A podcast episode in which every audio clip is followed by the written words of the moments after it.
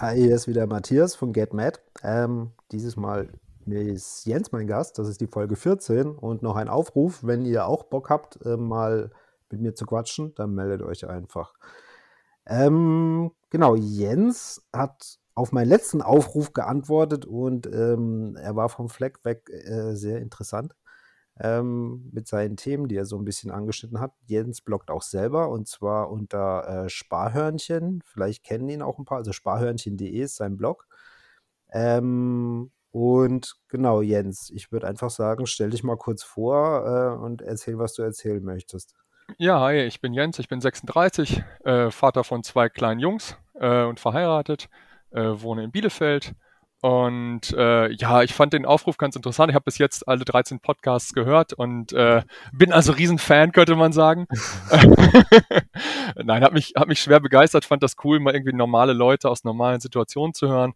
Ähm, und habe da eben gedacht, ach komm, dann, dann melde ich mich jetzt auch mal, musste so ein bisschen über meinen Schatten springen, hatte eigentlich irgendwie so bei Folge 5 schon gedacht, ach eigentlich wäre es auch mal lustig teilzunehmen äh, und, und irgendwie mal, äh, mal auch eine Perspektive zu bieten und nicht immer nur äh, der Empfänger der, der Informationen zu sein. Und ich glaube, aus jedem Gespräch kann sich was ergeben.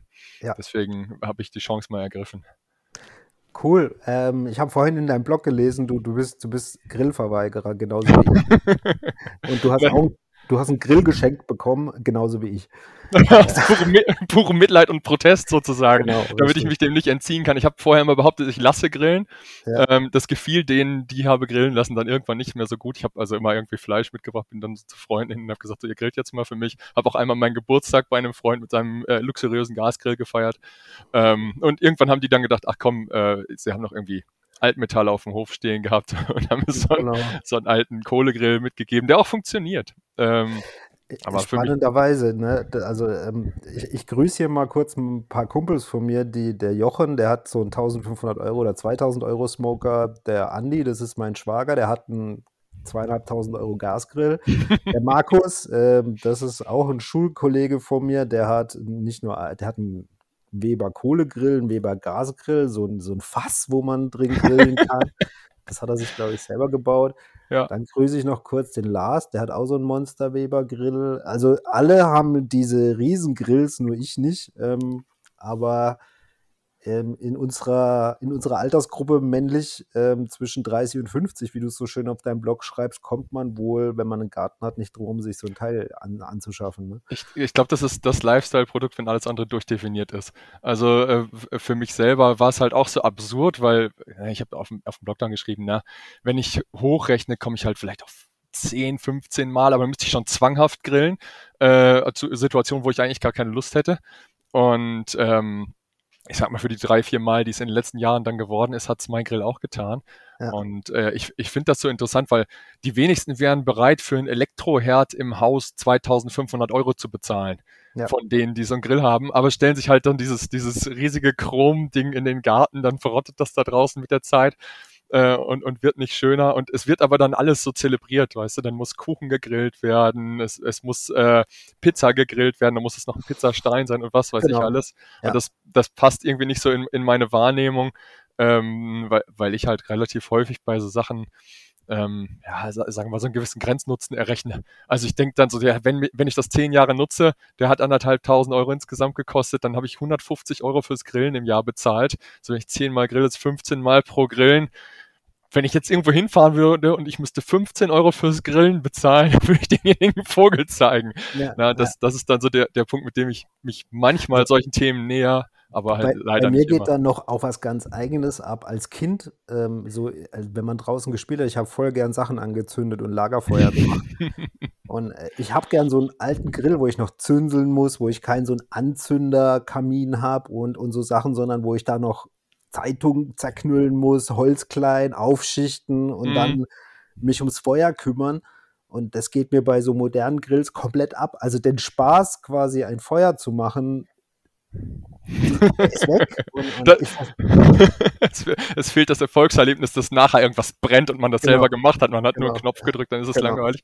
Ja. Den kann ich nachvollziehen, dafür haben wir einen Kamin im Haus. Ja. Ähm, das finde ich auch immer schön, wenn man das dann irgendwie ange, angezündet hat und das so knistert. Das, das ist tatsächlich dann so äh, der Punkt, wo ich nicht groß drüber nachgedacht habe. Sie haben 1000 Euro für einen Kamin ausgegeben. Ähm, was aber daran lag, dass ich hier ganz viele Bäume ums Haus rumgefällt habe und äh, dann hatten wir halt das Feuerholz da und bevor ich dafür die Entsorgung Geld bezahle, verbrenne ich es halt lieber. Das macht, macht durchaus Sinn, wenn es gut abgetrocknet ist, brennt es ja, ja genau. ordentlich in der Regel. Ne? Ja, macht auch Spaß. Ich meine, ist auch irrational. Ne? Man kann eben nicht alles betrachten mit, wie oft zünde ich den Kamin an, wie, wie oft lasse ich den betreiben. Also irgendwo braucht man dann auch Spaßfelder. Aber beim Grill habe ich es halt nicht eingesehen und ich, es machte halt einen guten Artikel her. Manchmal, äh, also ich habe noch nicht so viel geschrieben, was so ein bisschen provokanter ist, aber da fand ich es ganz spaßig, so in, die, in diese Spaßrichtung, äh, in diese Sparrichtung. Vor allem eben, weil ich, weil ich vorher bei meinen Freunden so eine Umfrage gemacht habe. So, sag mir, was für Grillmodelle ihr habt. Ich google mir die mal und, und was so Durchschnitt daraus und so.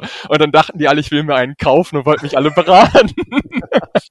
und äh, das, als ich dann gefragt habe, euer Ernst, meint ihr jetzt wirklich, ich würde mir jetzt für anderthalb tausend Euro einen Grill kaufen? Nee, nee, du willst uns doch bestimmt hier aushorchen, hast irgendwas vor. Ja, ja und dann äh, habe ich mir das halt zusammengeschrieben. Hast sie, hast sie quasi blank gestellt auf deinem Blog. Ach, alles gut, die wissen ja alle, dass ja, ich ja. das, äh, dass ich das so ein bisschen irrational finde und mich da ab und zu drüber lustig mache. Auf der anderen Seite genieße ich das natürlich auch, also ich lasse gerne für mich grillen, aber ähm, finde halt so das Kosten-Nutzen-Verhältnis für mich einfach nicht angemessen. Ist schwierig. Und es ist interessant, so dieses Statussymbol. Ich habe da versucht, diesen, diesen sozialen Grenznutzen so ein bisschen zu ja. beschreiben dabei, ne? dass du, dass du halt, wenn ich jetzt einen Grill dazu kaufe, müssen wir halt nicht durch, durch vier oder fünf Leute das Grillen teilen, sondern auf einmal durch fünf oder sechs Leute. Und dadurch können die anderen halt weniger grillen. Also jeder Grill wird weniger wert, dadurch, dass einer mehr existiert, okay. weil er seinen mhm. Nutzen nicht mehr erfüllen kann. Das fand ich daran auch ganz lustig, so von der Denkweise her, dass ja. man manchmal mit was eigenem gar nichts besser macht, weil man dem anderen dann, dann seine Möglichkeit wegnimmt. Den, den Spaß wegnimmt. Ja, genau. genau ja. Ja. Du, du, kommst, äh, oder du und deine Familie, ihr kommt, oder ihr wohnt in Bielefeld oder in der Gegend mhm. von Bielefeld? Ja, wir wohnen in Bielefeld City quasi. Also Bielef City nicht, aber hier so ein bisschen. Randbezirk. Ah, am Rande. Da habt ihr, da habt ihr ein Haus gekauft, das ihr selbst mhm. renoviert habt, ne? Ja, genau. 2017 haben wir gekauft, haben noch richtig Schwein gehabt. Das Haus war zum Glück hässlich, also ist immer noch nicht schön, aber weißt du, es waren schon überzogene Preise zu der Zeit, aber da, äh, da hatten wir irgendwie Schwein, dass wir einen ganz guten Markt erwischt haben. Ähm, und haben danach eben, dadurch, dass mein, mein Vater handwerklich ganz begabt ist, mein okay. Opa zu der Zeit noch mitgemacht hat mit fast 80, äh, haben wir eigentlich äh, zu dritt ein halbes Jahr lang jedes Wochenende dieses Haus hier renoviert. Plus dann was, paar, was, habt ihr da, was, was, habt ihr da alles renoviert? Also komplett renoviert? Oder ja, wir haben schon, schon auf Grundriss runter eigentlich, kann man sagen. Wir haben das Dach mhm. noch nicht gemacht, die Heizung noch nicht gemacht, die ist noch gut.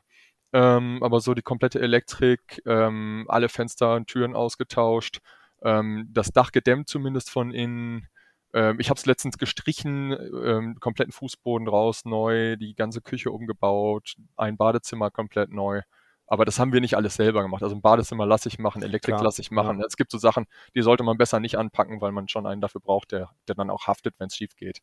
Ja, das ist ein Versicherungsthema natürlich, gerade bei Wasser und, und Strom. Äh, ja, ja, genau. Also wir, wir haben viele Stunden reingesteckt, aber die Handwerker haben auch ganz gut verdient okay. Aber, aber das Haus habt ihr dann quasi, habt ihr finanziert, schätze ich mal, oder? Ja, genau. Ja, ja. Das, das, also wir haben den Kaufpreis voll finanziert und die Renovierung selber getragen. Okay. Kann man eigentlich sagen. Okay. und, das, ah, okay. Ja. Nee, und äh, wo, äh, also, wo ist, da, wo ist da dein jobtechnischer Hintergrund? Arbeitest gar du sowas oder? oder? Nee, gar nein, nicht. Nein. Okay, aber du bist. Ich, ich arbeite in der Versicherung. Oh, äh, ich, okay. ich, arbeite für einen ganz großen Versicherer im Gewerbekundenbereich. Mhm. Ähm, also was heißt im Firmenkundengeschäft und dann in, in wirklich einem speziellen Segment, also so ganz, ganz nischig. Ähm, verdienen deswegen auch ganz, also, ganz Was ist das Geld. für eine Nische, wenn du. Ähm, Kreditversicherung nennt sich das. Also nicht, nicht Absicherung von Krediten, sondern Forderungsausfällen.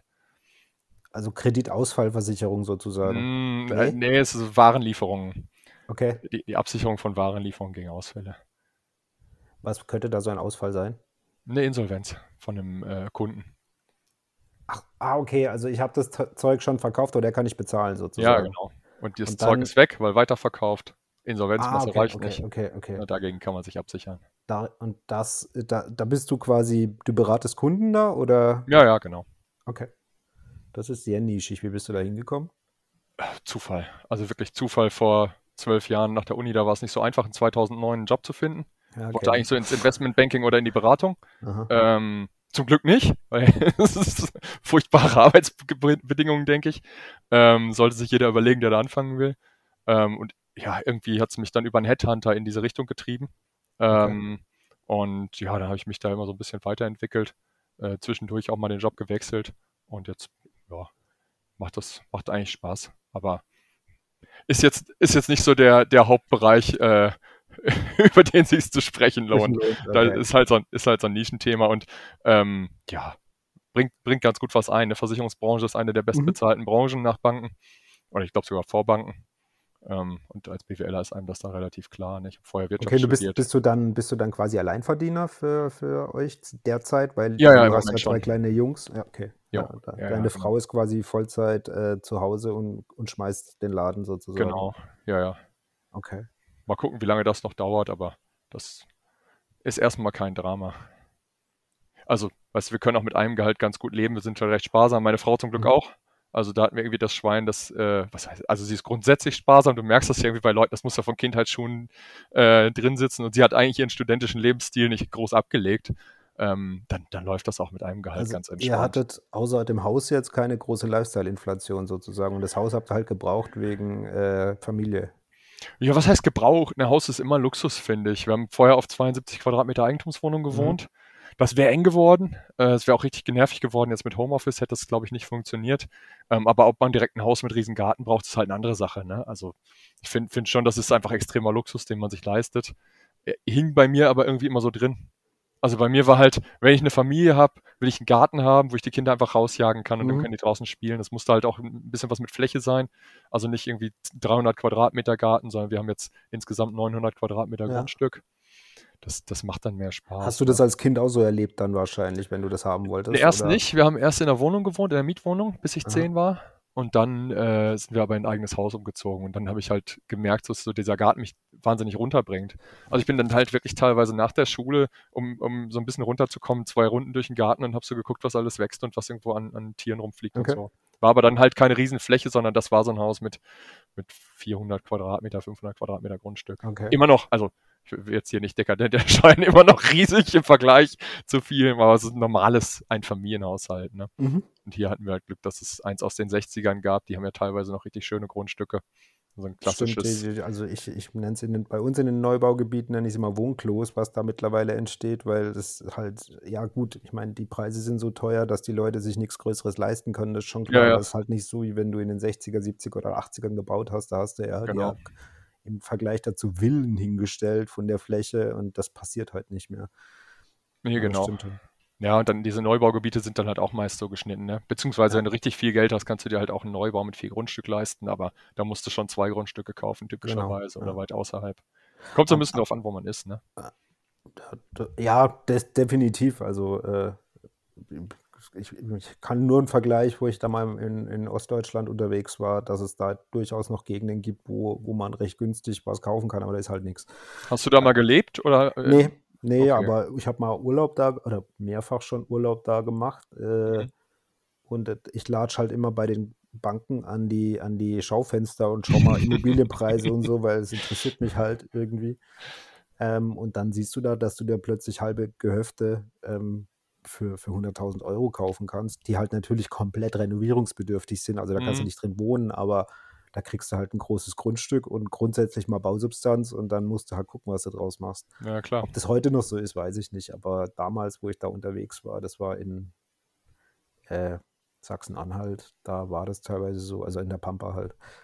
Ist das eine Perspektive für dich? Also auch was Eigenes mit, mit Grundstück zu besitzen? Oder ist es eher so, dass krieg, du dich eigentlich ich, freust, zur Miete zu wohnen bei deinen Eltern? Ich, ah, was heißt zur Miete? Also, ich habe ihnen mal erklärt, dass ich keine Miete zu bezahlen ja. habe, weil es wäre ja doof für sie, weil ich keine viel. Nee, ich kriege das Haus eh.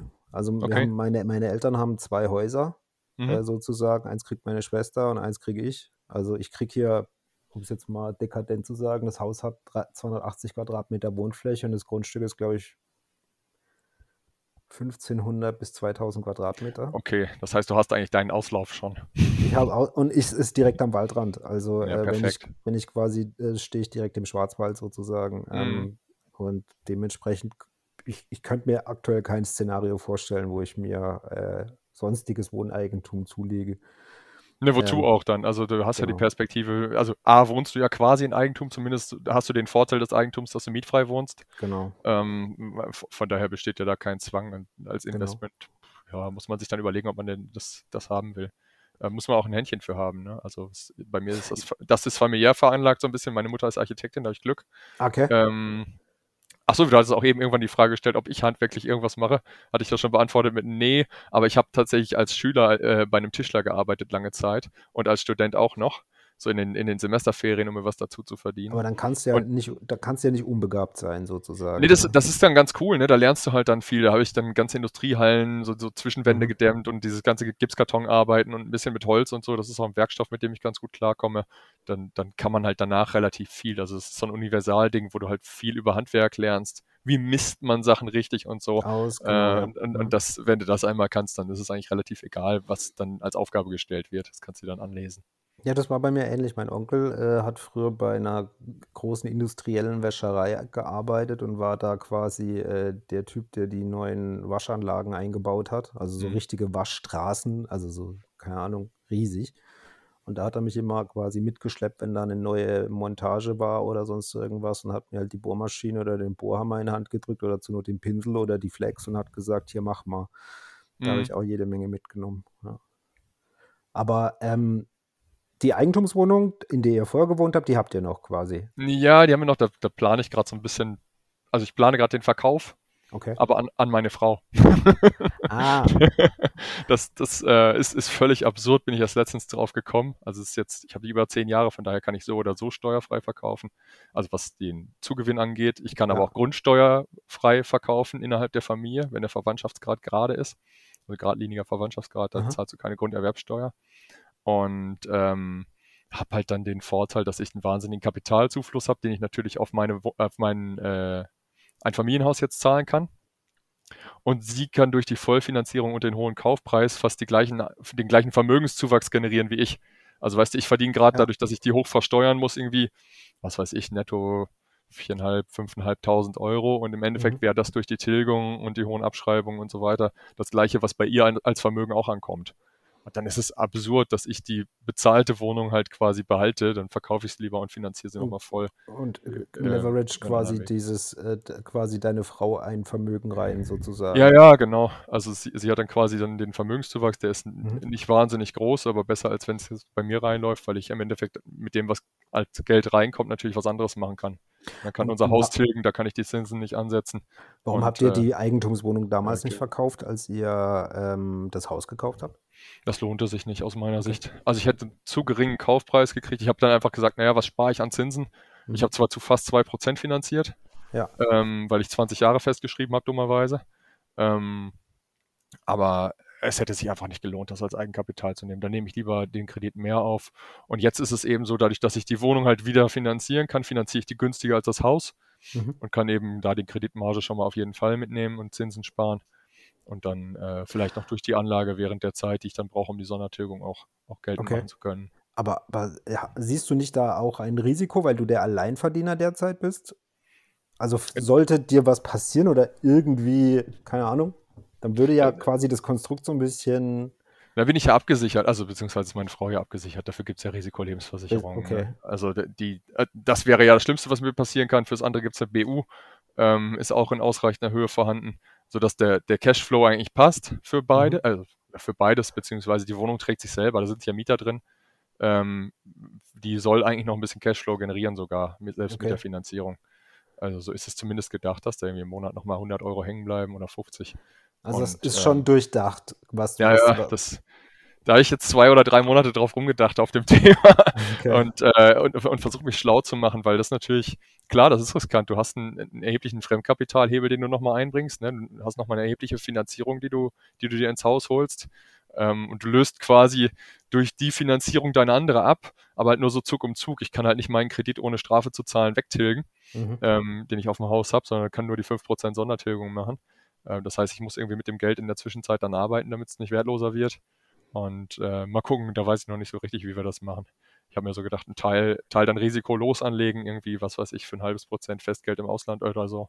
Und äh, den Teil, der dann länger weg ist, irgendwo drei bis fünf Jahre weit weg ist, ähm, den dann in Unternehmensanleihen oder in, äh, in Aktien investieren. Okay. Dann, dann halt, was weiß ich, 30 Prozent der Summe wirklich riskant in Aktien Okay. investieren. Also, Hatte, hattest du, also, weil, also das hört sich alles ja durch, da hast du schon, hast du schon immer so ein Händchen gehabt für, für Zahlen und das zu planen und das zu rechnen und äh, Nee, ich, ich, also ich bin Zahlenmensch, das auf Okay. jeden Fall. Ich kann mich dafür begeistern, Excel-Tabellen zu jedem Scheiß zu basteln. wie, das, wie das wahrscheinlich vielen Leuten so geht, die sich mit dem, mit dem Thema äh, Geld und Vermögen auseinandersetzen und äh, äh, sowohl in deinem Podcast waren als auch auf unseren beiden Ja. Blogs rumstöbern.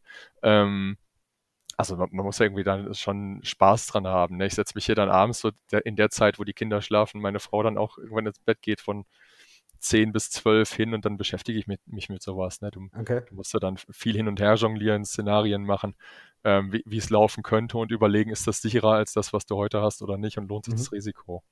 Also du hast da tatsächlich richtig Spaß dran, quasi dir sowas Ja. auszudenken und das zu planen und Alternativen zu suchen und äh, Ja, da klar, das zu, das zu recherchieren. Es Okay. geht ja darum, schlauer zu sein als andere.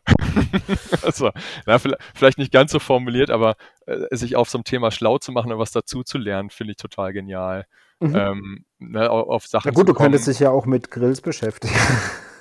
Könnte ich auch. Ähm, äh, der Nutzen ist deutlich höher, finde ich.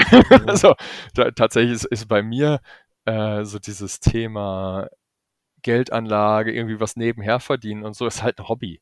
Ja. Also es ist wirklich Spaß. Dieses Ausprobieren finde ich total geil. Ähm, also A, ich wollte mir damals, ich habe meine Wohnung mit 24 gekauft, gerade als Job-Einsteiger. Da habe ich mir schon gedacht, ach guck mal, dann hast du eine Immobilie, brauchst keine Miete zahlen und hast schon mal ein bisschen was irgendwie getan. Und wenn, wenn du Glück hast, steigen die Preise. Ist ja jetzt zehn Jahre lang so gewesen. Ja.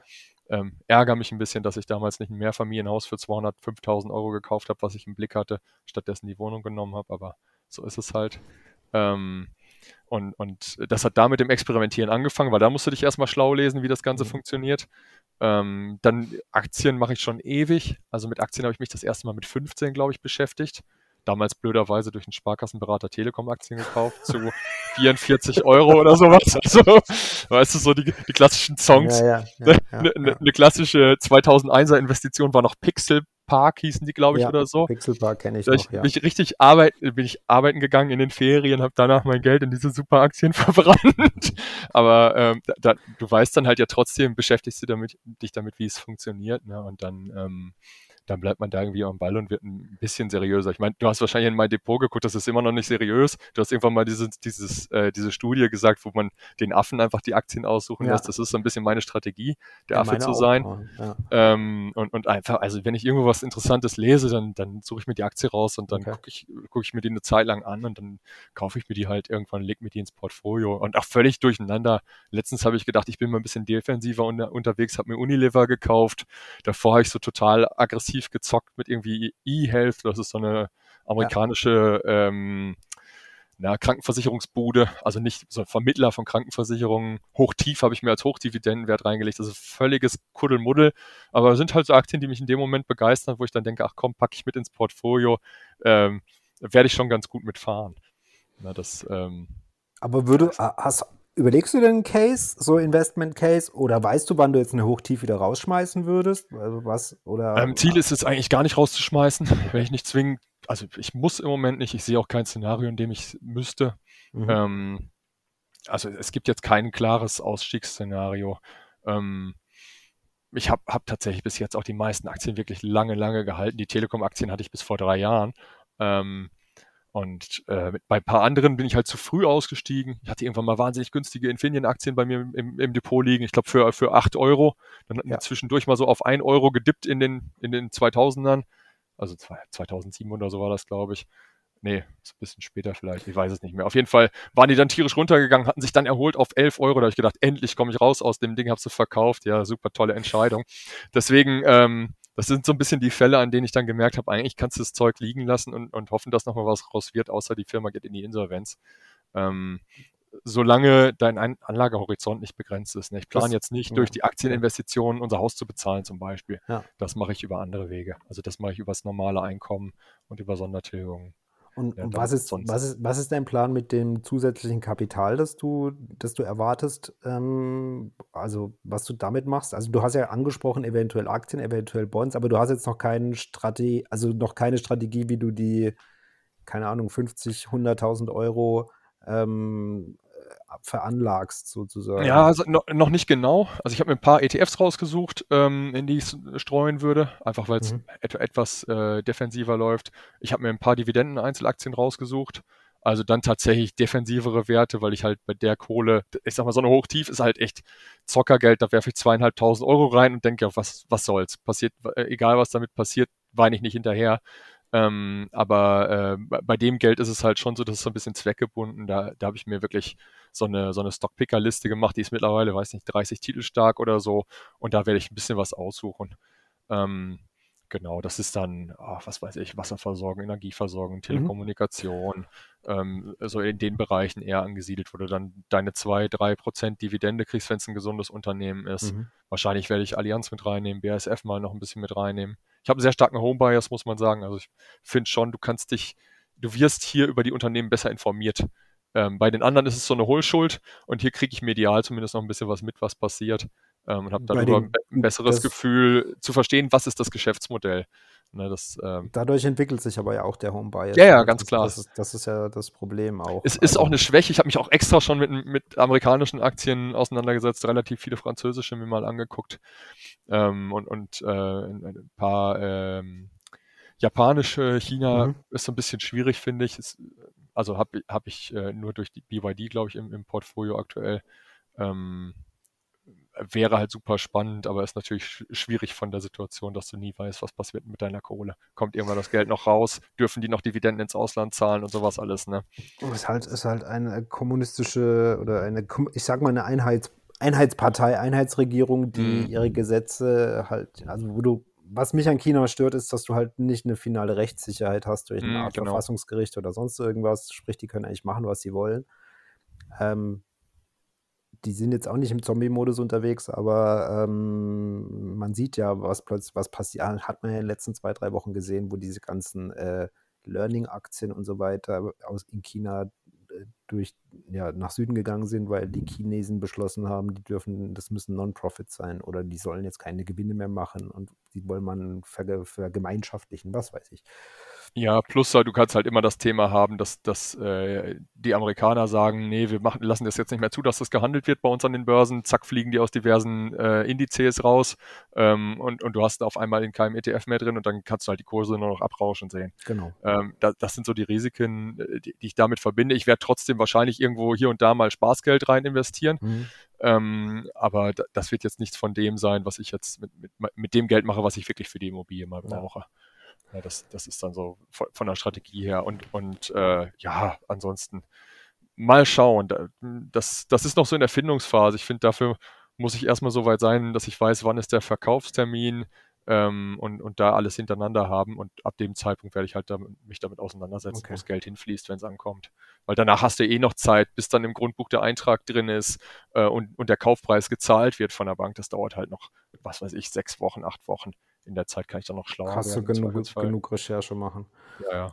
Genau. Aber du machst noch andere interessante Investments. Und zwar äh, eins, was ich ja wahnsinnig clever finde, du vermietest Wohnmobile. ja, genau. Also Ähm, du ist auch so ein, so ein Zufallsding. genau, aber du hast, soweit ich weiß, ich, gehören die alle. Du hast drei Wohnmobile? Ich habe zwei, meine Frau hat eins. Das Ah, okay. ähm, hat, hat den Grund, dass ich, ja, äh, es ist unternehmerisch sinnvoll, dass das so gesteuert Okay. ist. Und die Ähm, gehören, die gehören euch komplett oder nein, die sind Die sind- finanziert. finanziert? Also okay. wir haben jeweils ein Einzelunternehmen. Also ich habe eins für die zwei Bullis, sie hat eins für das große Wohnmobil. Ja. Und ähm, Unternehmen machen dann besonders viel Spaß, wenn du auch die mit Fremdkapital hebeln kannst. Ja. Und so ein Wohnmobil für 53.000 Euro, das, äh, wenn man eine Immobilie finanziert hat und nebenbei gerne noch in Aktien investiert, ist das ziemlich viel Geld, um das noch mal eben so auf der Kante zu haben. Das heißt, es ist voll finanziert. Ähm, Mhm. Meine Bullis sind teilfinanziert. Ähm, also dass wir da äh, zwar mit Fremdkapital arbeiten, aber du hast ja einen Gegenwert. Also die, die Dinger sind versichert. Ähm, da habe ich halt gedacht, was soll passieren? Im, Im Worst Case läuft das Geschäft nicht so. Ich muss auf die, den Fahrzeugen viel abschreiben, mhm. dann zahle ich vielleicht 5000 Euro Lehrgeld und habe das als Verlust nachher, weil das Wohnmobil sich nicht so teuer verkaufen lässt, wie ich dachte. Aber im Großen und Ganzen ist es. Aber im Grunde Spaß. hast du ja, hast du ja, äh, da hast du die absolut richtige Zeit erwischt. Ich meine, aktuell ist da ja in der Branche wahrscheinlich Goldgräberstimmung. Ja, genau. Also geht jetzt bei mir, ich biete zu, zu günstigen Preisen an. Ähm, hab das aber, also du musst es ja nach Corona erstmal einen Kalender vollkriegen. Ja. Ähm, das war natürlich insofern schwierig, als du, ich glaube, meine erste Miete dieses Jahr war so 14. Mai oder so. Das heißt, mhm. es ist dir, sind dir vorne zwei Monate verloren gegangen. Ähm, die kannst du nur aufholen, wenn du eine gute Auslastung hast.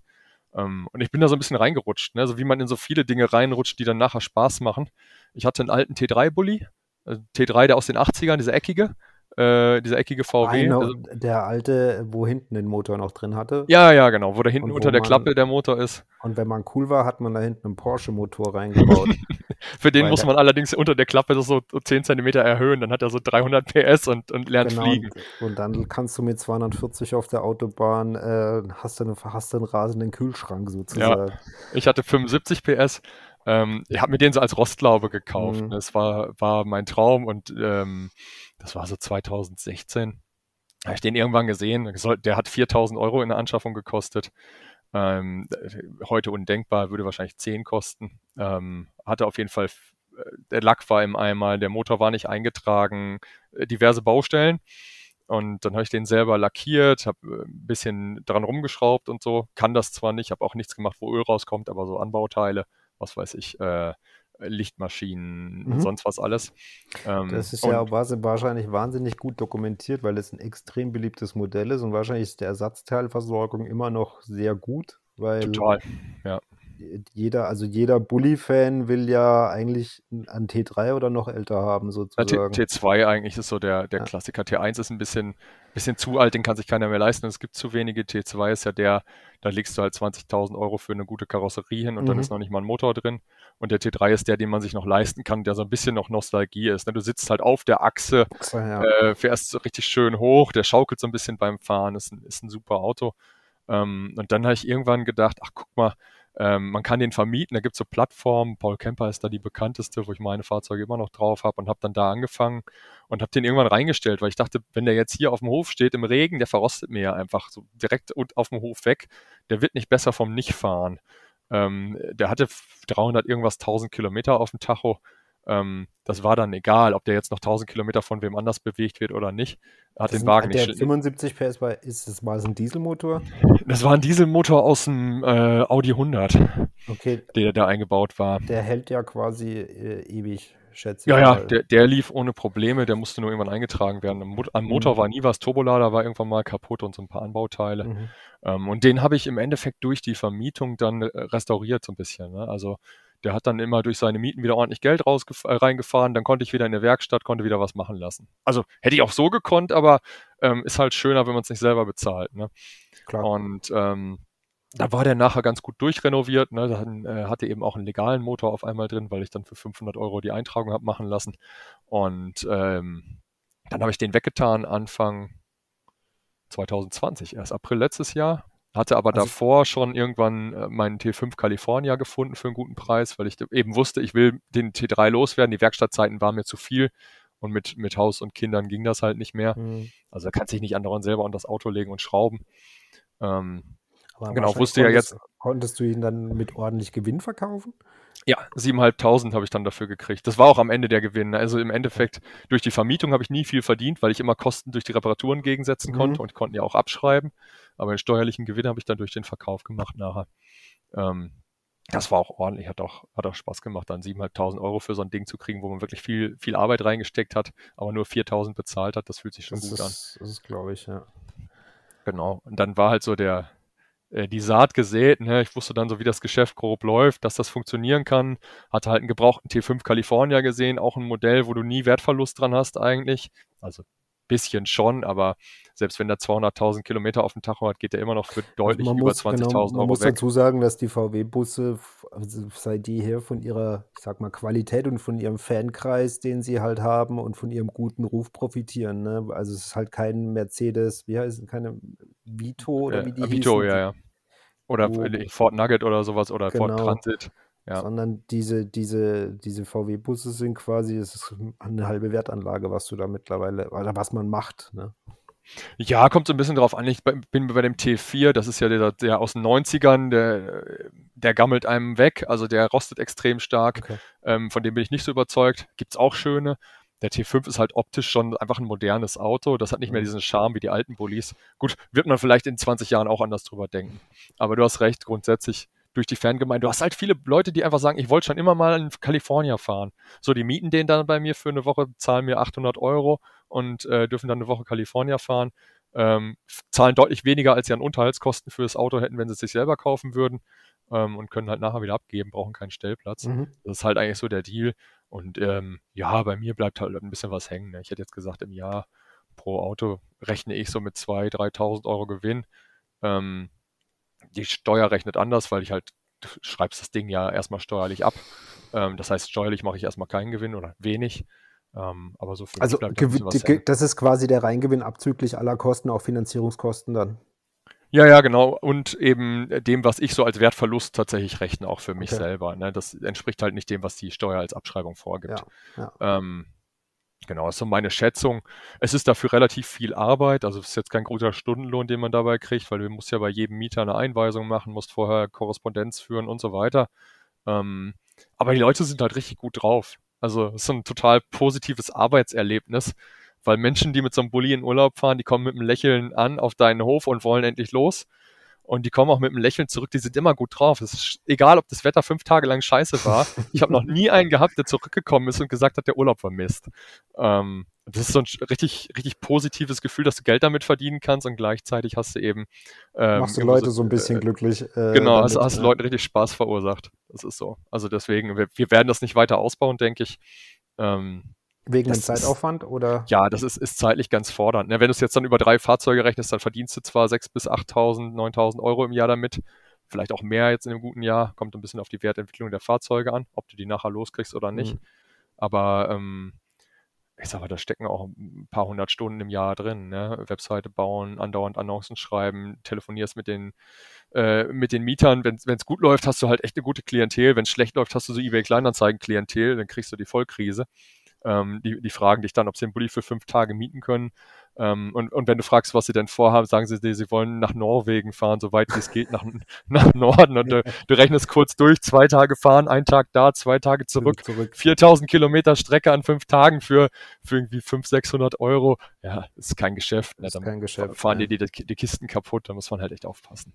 Okay. Ja, das sind alles so Sachen, die man dann mit der Zeit lernt. Das sind halt Erfahrungswerte, die du dann sammelst, so, ne? Ja, ja. Ich, ich kann es jedem, der so ein Wohnmobil sowieso hat oder haben will, total empfehlen. Also A, machst du halt andere Leute damit ein bisschen glücklich, verdienst was dazu und das Ding gammelt dir nicht auf dem Hof weg. Ne? Viele haben es ja so als Statussymbol irgendwo stehen.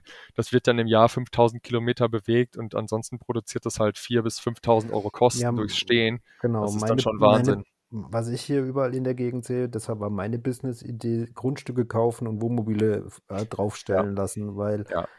es gibt hier kein Industriegebiet, wo nicht mindestens, also da gibt es diverse Flächen, die halt zu irgendwelchen Hallen gehören und mhm. überall stehen Wohnmobile oder Wohnwägen mhm. äh, zuhauf. Also so ja. Und ich habe das Gefühl, die sind halt, die stehen da, also höchstwahrscheinlich, wenn man privat so ein Wohnmobil hat und jetzt nicht äh, Privatier ist oder Vollfreizeit hat, ja. ich meine, wie, wie lange, da nutzt man das Ding vielleicht maximal zwei Monate im Jahr. Ja, also ich könnte sechs Wochen im Jahr nutzen, ne? das ist mein Urlaub und fertig. Und da müsste ich genau. aber zwanghaft jeden Urlaub im Wohnmobil verbringen wollen. Genau. Das ja. sage ich immer meinen Mietern, die Probe fahren wollen. Du hast ja ganz viele Anfragen, so, ich wollte mir auch einen Kalifornier kaufen, jetzt miete ich mir den mal für drei Tage und fahre Probe. Da ich gesagt, miete ihn dir zwei Wochen, dann weißt du A, ob das was für dich ist. Und B, gibst du immer noch weniger aus, als du im ersten Jahr an Nebenkosten nur für dein Auto hättest. Also ja, ja. Versicherung, Ölwechsel und sonst was und noch nicht mal Wertverlust. Ähm, das, das rechnen sich die Leute halt immer schön. Ne? Das, ähm, das Gefühl habe ich, das Gefühl habe ich auch, ja. Ja, der Grenznutzen ist so, also ich, ich habe darüber irgendwann mal eine Studie gelesen, meine ich, dass der, der Grenznutzen von einem Wohnmobil ab fünf bis sechs Wochen Urlaub ähm, die Miete übersteigt, also eigenes Wohnmobil versus Miete. Mhm. So ab fünf, sechs Wochen, ab da lohnt es sich. Also jeder Rentner, der sich eins kauft und wirklich viel losfährt, das geht. Jeder, der äh, irgendwie normalen Urlaub hat und ein Wohnmobil besitzt, hat es einfach als Statussymbol da stehen und hat es nicht gerechnet. Machst du selber Wohnmobilurlaub? Ähm, ja, zwischendurch mal. Also dieses Jahr, also mit den kleinen Kindern jetzt wenig. Ähm, Ja. Unsere sind nicht so reiseaffin. Wir waren jetzt auf Fehmarn für acht Tage. Mhm. Ähm, das ist schon schön. Du bist den ganzen Tag draußen. Ähm, also schon, schon super. Ähm, und bevor wir Kinder hatten mit meiner Frau in dem T3-Bulli halt, ne, da sind wir so Okay. mal nach Südfrankreich, in die Toskana, dann für zwei, drei Wochen ähm, los. Genau, mit unserem ersten Sohn, der ist jetzt dreieinhalb, mit dem waren wir, als, als ich Elternzeit hatte und der ein Jahr alt war, da waren wir auch zwei Wochen in der Toskana unterwegs. Okay. Ähm, aber ich mache mit dem Wohnmobil zwei Wochen im Jahr, vielleicht drei Wochen im Jahr Urlaub, wenn es hochkommt. Und in der Hauptreisezeit versuche ich es jetzt auch zu vermeiden. Ich meine, da kann man den meisten Umsatz machen. Ich bin ja nicht verrückt. Ja, ja. Da habe ich zu viel Spaß am Geld verdienen, um im Juli mit meinen eigenen Wohnmobilen wegzufahren. Wäre Schwachsinn, ne? Ja. Aber ähm, wie viel, Ja, also wie, wie viele Monate im Jahr sind die so durchschnittlich vermietet? Mm, Ich bin im Moment bei allen Fahrzeugen so circa auf 120, 130 Tagen dieses Jahr. Okay. Ähm, also so vier Monate kannst du rechnen. Also es geht im Mai los. Das wird Ende September weniger. Dann, dann hast du halt, wenn's, wenn du kein Corona hast, hast du im April noch ein paar Mieten und ein paar dann noch Oktober, November. Aber da wird es halt nachts schon zu kalt, dass es keinen Spaß mehr macht. Da fahren halt die, die selber eins haben, nochmal los, ne, die passend ausgerüstet sind. Aber also so mit, mit Mieter dir, Standheizung etc. Ähm, oder was brauchst Genau. du für Winter? Da haben wir auch in allen Fahrzeugen, aber ähm, es ist ja draußen trotzdem nicht, nicht schön und wir haben halt kleine Fahrzeuge im Vergleich. Ne? So, ich meine, in, in so einem Bulli Mhm. hältst du dich ja nicht auf. Du fährst ja, Ja. nicht mit so einem T5-Bulli los, in dem kannst du ja kaum stehen. Also mit dem Zeltdach gerade so, aber ähm, bei den Fahrzeugen musst du draußen sein, damit es Spaß macht. Hm, Okay. Ja, und dann äh, ist die Mietzeit eher begrenzt. Ich habe aber letztes Jahr tatsächlich bis Mitte November meine Bullis vermietet und ich hatte sogar eine Anfrage äh, über Weihnachten, die ist allerdings geplatzt wegen Corona-Maßnahmen. okay. Also letztes Jahr war es echt Wahnsinn. Ja, ja, das, das ist der Eindruck, den ich habe. Also, dass die Leute das verfügbare Geld, äh, das sie, das sie durch Nichtreisen oder irgendwas, also ich habe das Gefühl, die kaufen E-Bikes und Wohnmobile so hier in der Gegend zumindest. Also das sind so die zwei Dinge, die plötzlich überall so aufploppen. Ja. Bist du denn äh, auch affin oder bist du eher Zelt und Fahrrad und so ein Trekkingbike, mit dem du dann losfährst? Nö, also ich, ich, ich bin ja selbst, also wenn es die Temperatur nicht sein muss, ich bin ja zu faul zum Zelt aufbauen, dann, dann ich penne am liebsten, ich penne am liebsten so draußen. Also Okay. Das habe ich, äh, wo ich auf diversen Reisen unterwegs war, auch wo es kalt war, ähm, oder wo es morgens zumindest höchstens 7 Grad hatte, ähm, hatte ich halt eine Isomatte drunter und einen Schlafsack. Aber ähm, ich finde immer, dir entgeht was in der Nacht, wenn du dich so abschottest vor der Dunkelheit und vor den Sternen und vor den Geräuschen und das Ganze. Ich genieße das total. Ich schlafe immer wie ein Baby. Also ist Okay. Die, Cool. Nee, ich, ich friere zu schnell für sowas. Also tatsächlich, äh, das, das kann ich nicht gut haben. Ich, äh, ich, ich zelte auch nicht gerne. Also ich, ich war auch erst skeptisch, als ich mir den Bulli gekauft habe. Ich hatte allerdings vorher schon mal in einem geschlafen. Aber ähm, mir wird im Zelt morgens um fünf kalt und dann bin ich wach. Und zwar Ja. richtig wach und äh, schlafe auch keine Sekunde mehr. Und dann irgendwie von abends, ja, ich sag mal so elf, zwölf bis morgens fünf, wenn man dann irgendwie den ganzen Tag aktiv war, ist doch ein bisschen zu wenig. Weil bei, beim Zelten bist du ja auch immer draußen unterwegs, hast Genau, ja gar ja, ja, keine klar. Wahl, ne? Ja, das Oder ist richtig. beim, Nee, also bei mir ist so, also kommt halt auf den Schlafsack an, sage ich immer. Ne? Mm, Also, okay. oder wie, wie stark du dich dann, äh, ich ziehe mich halt gar nicht aus oder sonst irgendwie, Mm, sondern ich, ich ziehe mir eher manchmal, also wenn ich weiß, dass es nachts kalt wird, ziehe ich eher nur mehr an und mm. pa- pack mich so in den Schlafsack dann. Ich dachte mal, die Schlafsackstrategie wäre trotzdem ausziehen, habe ich irgendwann gehört. Also das, Ja, ich glaube, das, da, da muss jeder selber, du, du darfst halt, du darfst keine eng anliegenden Klamotten anziehen, habe ich immer gemerkt, sondern du brauchst halt so, dass sich so ein Luftkissen so ein bisschen ach so, okay. Also wenn im Ähm, Schlafsack, dann mit Skihose und Daunenjacke. So, gefühlt, ja. Ah, okay. Aber, Also, ka- ja, aber ich okay. habe auch schon, ich habe auch schon morgens gefroren, aber das, es geht dann einigermaßen oder ich stehe halt auf. Also, ja. Ja, ich, ich frage auch deswegen, weil ich äh, relativ viele Fahrradfahrer auf meinen Bullis habe. Die nu- nutzen dann eben den Bulli mit dem Fahrradträger hinten Ja. drauf und, und machen so ihre Touren dann regional. Hat jetzt letztens ein Vater mit seinem Sohn, die äh, Mountainbiken im Harz gefahren sind und so. Ähm, deswegen habe ich gedacht, für, für äh, Radbegeisterte ist das wahrscheinlich auch eine ganz Das gute total, Art zu reisen. genau das Ideal. Wobei bei den Radbegeisterten hat sich in den letzten Jahren Bikepacking etabliert, so ein bisschen. Also du packst dir an dein Gravelbike oder an dein Hm? Mountainbike so spezielle Taschen ran, wo du dann deine Utensilien reintust und dann fährst Okay. du, wo du hin willst. Ähm, also Okay. Le Leute, die, also und schläfst halt dann auf Campingplätzen oder du schläfst halt mal wild irgendwo, äh, wenn sich's anbietet. Ähm, und so fahren die mittlerweile, fahren sehr viele einfach los von daheim. Es gibt auch also es gibt zum Beispiel eine interessante Bikepacking-Tour, wo der der ehemaligen deutsch-deutschen Grenze quasi die ganzen, den kompletten Grenzverlauf entlang fahren kannst über mehrere Tage. Cool. Ja. Aber ne- nervt das Gewicht dabei nicht? Also ich, wenn ich meinen Sohn hinten auf dem Fahrrad habe, der jetzt 18 Kilo wiegt, dann kriege ich schon die Vollkrise, wenn ich einen Hügel hoch muss. Ja. Ähm, äh, also klar, äh, da bist du dann wahrscheinlich ein bisschen anders trainiert, aber trotzdem, jedes Zusatzgewicht, was du üblicherweise nicht mit rumfährst, ist doch erstmal so, dass du dich wahrscheinlich drei Tage dran gewöhnen musst. Du musst dich dran gewöhnen, definitiv. Allerdings kommt es halt auch immer drauf an, wie du, wie du drauf bist und was du denkst, dass du mitnehmen musst. Also ich, ich bin ja der Meinung, äh, auch für drei Wochen Urlaub brauchst du nicht mehr als acht Kilo Gepäck, so ungefähr. Okay.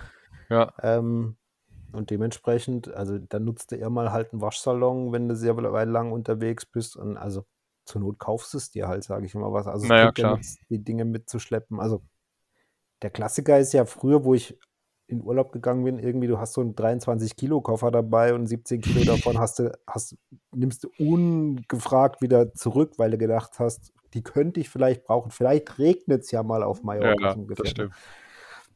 Aber ähm, die, die Leute, also das wurde mir aberzogen, als ich, keine Ahnung, wo ich da unterwegs war, aber da hieß es, mein Limit ist 8 Kilo, mehr darf ich nicht mitnehmen, weil Okay. es, äh, weil es äh, auf Packesel und so weiter geht. Ähm, und dann, das ist einfach. Also wenn man das dann weiß, dann kann man sich aufs Nötigste reduzieren, finde ich. Und zur Not, zur Not riechst du halt mal zwei, drei Tage etwas strenger, sage ich dann immer, aber Äh, Ja, muss man selber ja nicht unbedingt mit klarkommen, man riecht es ja irgendwann nicht mehr. genau, genau. Nee, es, äh, da äh, hast du ja grundsätzlich recht und man kann sich und seine Klamotten ja auch meistens irgendwo waschen, also so, zumindest notdürftig waschen. Genau. Und wenn es nur im Waschbecken einmal ist, wenn du zwei, drei Tage an einem Ort bist, kriegst du die schon wieder trocken. Ne? Das, das Genau, das, stimmt. Das, und, und das geht's eigentlich. Natürlich ist das immer davon abhängig, ob's, wel, welche Jahreszeiten du hast, ne? Aber Hm, die meisten machen ja sowas im Frühjahr, Sommer oder Frühherbst, wo die klar. Temperaturen noch so okay sind. Ne? Ähm, und wie lange, also wie lang ist die geplante Einsatzzeit so eines Wohnmobils? Wie viele Jahre? Ich habe meine gebraucht. So, Ja, ich habe ich hab meine gebraucht gekauft. Ich habe jetzt nicht, also ich mache jetzt nicht Wohnmobilvermietung wie der klassische Vermieter, der geht los, kauft sich ein neues Wohnmobil, kriegt das für einen Discount, weil er irgendwie zehn Stück nimmt, ähm, verkauft die nach einem Jahr sofort wieder. Dann sind die 15.000 Kilometer gelaufen, gehen für den Einkaufspreis, den er gekriegt hat von seinem Händler an den Markt. Ähm, er, er schlägt die gebraucht los und da liegt der Gewinn auf jeden Fall im Verkauf des Fahrzeugs. Ähm, und ich habe meine gebraucht von privat gekauft. Einer hat schon 400.000 Kilometer auf dem Tacho, aber einen unzerstörbaren Motor, fand den Ausbau ganz pfiffig. Und der California ist eben jetzt auch sieben, acht Jahre alt, mhm. hat jetzt 100.000 Kilometer drauf, der fährt bestimmt bis 200.000 und bei dem, bei dem, der viel gelaufen ist, da überlege ich mir jetzt, ob ich den bald wegtue oder nicht. Also ich habe da, hab da keine klare Grenze, wie lange ich die Fahrzeuge betreibe. Es muss halt eine Nachfrage danach geben. Die Leute müssen Spaß dran haben. Darf nicht so fehleranfällig sein und dann können die aus Mhm. meiner Sicht fahren. Die meisten wollen ja nicht unbedingt das neueste Wohnmobil haben, sondern wollen irgendwie was fahren, was ein bisschen günstig ist und ein bisschen charmant. Ne? Also wo, das, wo es dann auch Equipment mit dazu gibt. Also bei, bei mir kannst du dann halt ein Vorzelt, einen Gasgrill, einen Fahrradträger kriegen, dein, deine Campingstühle und sowas sind mit drin und du musst nicht noch 20 Euro für alles, was du mitnehmen willst, dazu bezahlen.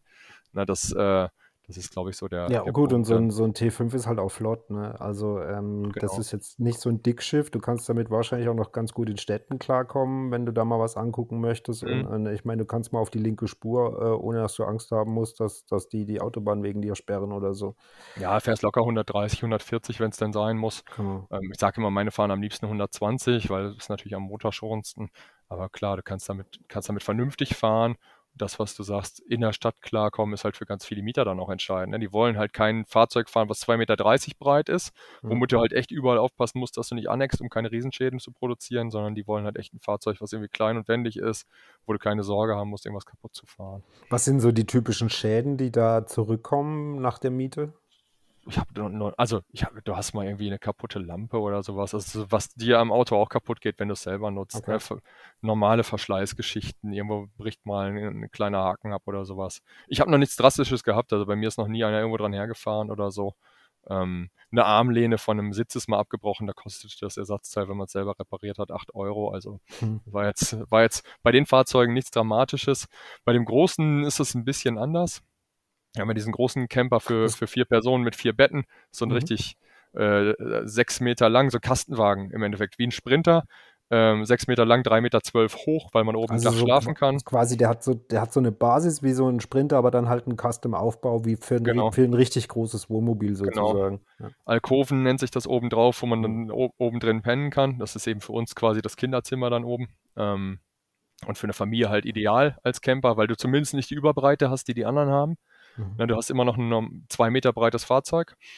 Ähm, und da sind halt empfindlichere Sachen drin. Ne? Der hat halt einen Kühlschrank, der hat irgendwie ein eigenes Badezimmer mit Toilette, diverse Fächer und so. An so einem Ding kann halt schon mal irgendwo, sind überall Schrammen dann nachher und äh, ist halt irgendwo mal was abgebrochen oder so, weil halt mehr Zeug drin ist. Also je, je teurer, je mehr Equipment, desto empfindlicher ist natürlich alles. Ja, ich habe mir, ich hab mir die Ausbauten alle auf deiner Website angeguckt. Fand ich sehr interessant. Also, äh, wer sich das auch angucken will, das ist womo-sharing.de. Ähm, und äh, das ist der Cassiopeia, das Genau. Cassiopeia Wohnmobil. Ja, das ist, äh, ist, ist ein ganz cooles Fahrzeug. Also ich fand den total genial, ähm, weil so das Mittelding zwischen Bulli und so einem richtigen Wohnmobil ist. Mhm. Ja, so für uns reicht der locker aus. Aus meiner Sicht muss der eigentlich auch für jeden anderen reichen. Also ich weiß nicht, wie viel mehr Platz man haben möchte, außer bis zu fünft oder zu sechst. Aber gibt da ja Also ich habe hier in der Nähe einen, der hat, der hat sich ein, so ein Ultra-Wohnmobil, so ein Riesenwohnmobil gekauft. Hm. Jetzt hat er sich vor kurzem noch einen Anhänger gekauft und dann nimmt er seinen Kleinwagen jetzt immer mit. Ja, genau. Also es nimmt dann Form an, da wohnst du einfach woanders. Ich, das kann ja Sinn ergeben. Also wenn ich Geschäftsführer von irgendeiner Riesenfirma wäre und ich müsste zwei Wochen auf Messe, würde ich mir auch so ein Ding kaufen, statt äh, ins Hotel zu gehen wahrscheinlich, um mich zu Hause zu fühlen. Ähm, aber so für eine normale Familie, für zwei, drei Wochen Urlaub, äh, du hast ja so, hast sogar ein eigenes Klo mit dabei. Was willst du mehr? Also theoretisch könnte ich in dem Teil ja. duschen. Völliger Ja, Wahnsinn. das ist halt, kommt da wahrscheinlich mal drauf an, wie viel Zeit du da drin verbringst. Oder wie viel, ja, wenn du, wenn du weißt, wie viel Zeit du da drin verbringst, und die meisten Wohnmobilurlauber werden ja höchstwahrscheinlich viel draußen unterwegs sein Mhm. und da drin vielleicht mal schlafen oder kochen oder einen regnerischen Tag überstehen, aber Genau.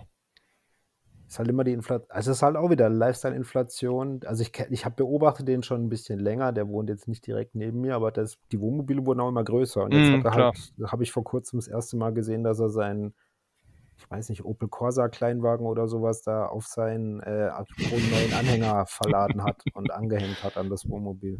Ja, ja, dazu kann ich, also ich kann auf jeden Fall jedem raten, kauft euch kein Wohnmobil, mietet euch eins. Es ist unfassbar teuer, eins zu besitzen. Ähm, wir hätten keins, wenn ich die nicht nebenbei vermieten würde. Also selbst den T3 hätte ich nach einem Jahr weggegeben, ähm, auch wenn der quasi keine laufenden Kosten hatte. Der hat ja in der Steuer nichts gekostet. Der konnte ja keinen Wertverlust mehr haben. Ich sag mal, das Ja. Metall war auch was wert. Ähm, äh, von daher, selbst der hätte sich nicht gelohnt, weil äh, im Endeffekt hast du da auch Versicherungen und Steuern und so weiter. Das ist schon, schon Wahnsinn, sich so ein Ding für einen Urlaub irgendwo hinzustellen.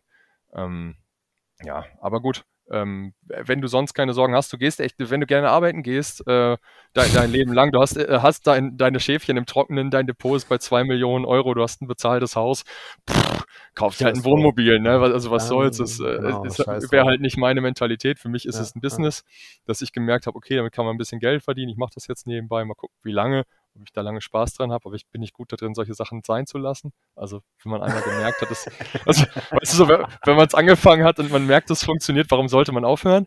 Ähm, weil jetzt habe ich ja Stammmieter, jetzt habe ich ja irgendwie einen Namen, Ja. die empfehlen mich weiter. Also ähm, ich sag mal, wenn ich es drauf anlege, habe ich wahrscheinlich in, in drei, vier Monaten schon fürs nächste Jahr den halben Kalender wieder voll. Mhm. Ähm, dann macht es ja auch Spaß und ist ja auch ein bisschen nachhaltig. Ähm, muss halt gucken, ob es einen irgendwann nervt. Aber ich weiß nicht, wie das bei dir ist, ob du, ob du in der Lage bist, mit Projekten, in die du viel Herzblut reingesteckt hast, dann irgendwann aufzuhören, weil das steckt ja so viel Arbeit ex, drin. Extrem schwer, extrem schwer. Also hart zu cutten ist, ist immer sehr schwer, finde ich. Gerade wenn man was jetzt schon mehrere Jahre gemacht hat und wenn man es viel auch einfach gemacht hat, weil es Hobby war oder Lust, weil Lust drauf war und Spaß Mhm. dran war. Dementsprechend, ähm, aber manchmal, also wenn es, und es ist ja okay, ich meine, wenn du damit Geld verdienst und wenn man damit Geld verdient und das vielleicht bisschen weniger Spaß macht als früher, aber immer noch okay ist und es dich nicht Mhm. entnervt, dann ist es ja weiterhin okay. Das Einzige, wo ich hart cutten würde, ist halt, wenn ich da Kohle reinstecke und das nicht der Sinn und Zweck ist. Also Ja, ja, genau. Das ist bei mir so das Thema, äh, das finanzielle Risiko ist ja die Frage, wie der Verkaufspreis der Wohnmobil sich entwickelt. Ähm, ich habe ja immer das Risiko, um meine Kredite zu bedienen, muss ich die irgendwann verkaufen. Hm. Ähm, also ich sag mal, wenn ich aufhören will, müssen die weg und dann müssen sie ja deutlich mehr bringen, als die Restschuld des Kredits noch ist. Und ähm, ja, das ist natürlich dann der Punkt. Das, das frage ich mich derzeit wird. tatsächlich bei den Wohnmobilen, ob es da nicht so vielleicht sogar eine kleine Blasenbildung in mhm. Deutschland gibt, weil, weil sehr viele Leute sich jetzt in den letzten zwei, drei Jahren neue Fahrzeuge angeschafft haben und die dann irgendwann vielleicht merken, die Kosten wachsen ihnen entweder mhm. über den Kopf oder sie haben vielleicht doch nicht so viel Lust, wie sie vielleicht dachten, dass. Ja. Und dann kommen plötzlich recht viele vielleicht ganz aktuelle Modelle auf den Markt, was dementsprechend die Preise hm, ja. Ist, ist genau das, was ich auch befürchte. Also nächstes Jahr werde ich auf jeden Fall noch mitnehmen, denke ich. Ich vermute auch mit drei Fahrzeugen, ich weiß es noch nicht genau. Ähm, und danach könnte halt sowas passieren. Aktuell bin ich tatsächlich äh, da, dabei zu überlegen, ob ich nicht noch eine GmbH gründen soll und meinen ganzen, ich mache Spaß als Einzelfirma äh, Mist in eine GmbH stopfen soll.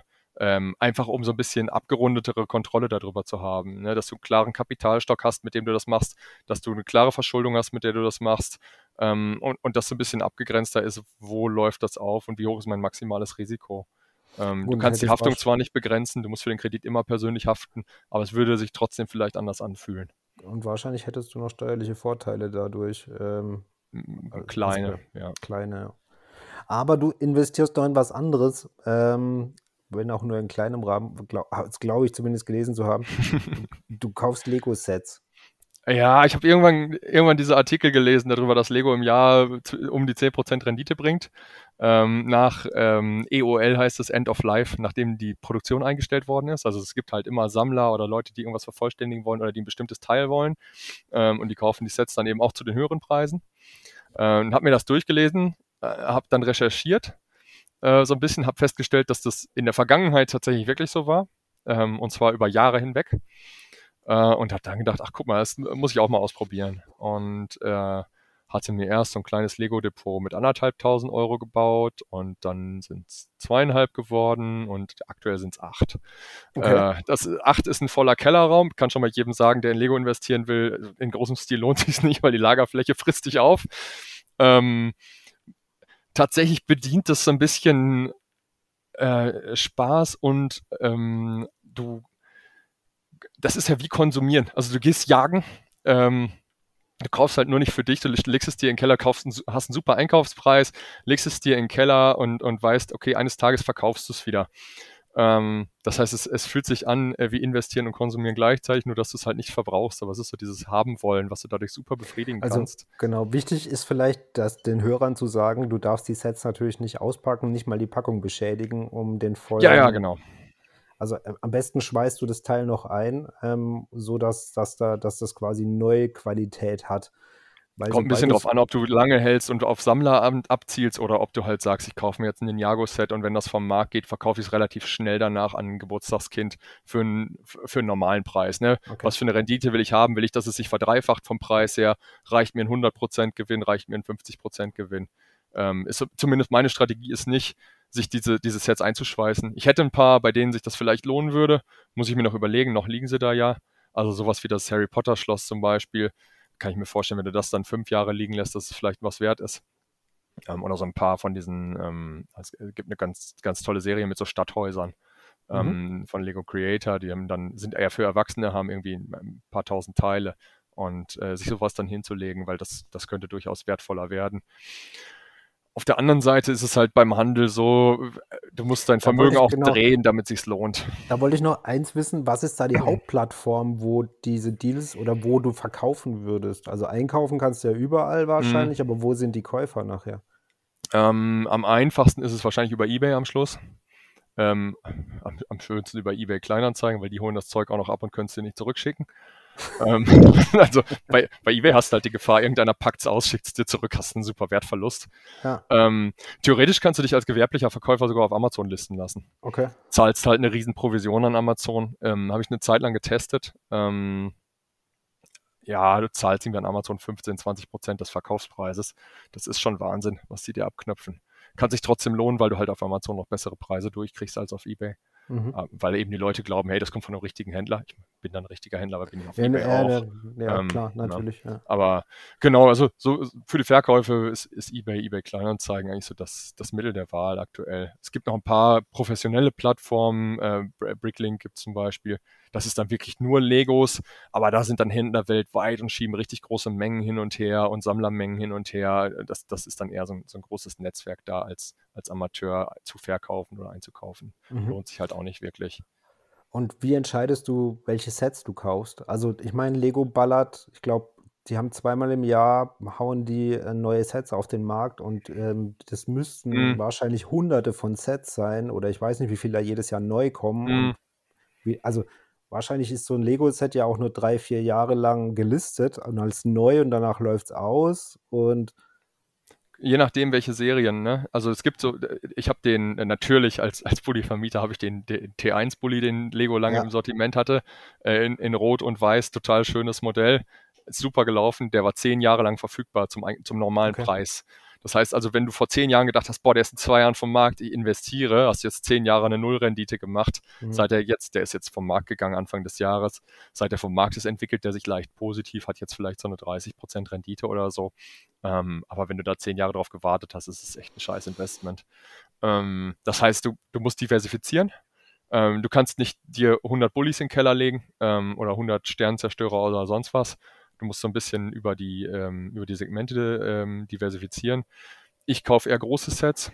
Es gibt ganz viele, die halt so Studenten sind, die kaufen irgendwie so, so Mini-Sets für 20 Euro, machen da 5 Euro Marge dran und, und freuen sich halt, dass sie 5 Euro verdient haben, aber das lohnt, sich halt bei meinem Arbeitslohn, den ich dadurch empfangen will, nicht. Ich ver versuche schon pro Set irgendwie mal 20 bis 50 Euro zu verdienen, dann habe ich da Mhm. wenigstens Spaß dran. Ähm, und bei den Großen halt nochmal deutlich mehr. Ja, sind es halt so 100, 150 Euro. Verdienst an so einem Set nicht viel, aber ist schon okay, dafür, dass man es einfach nur hin und her schicken muss.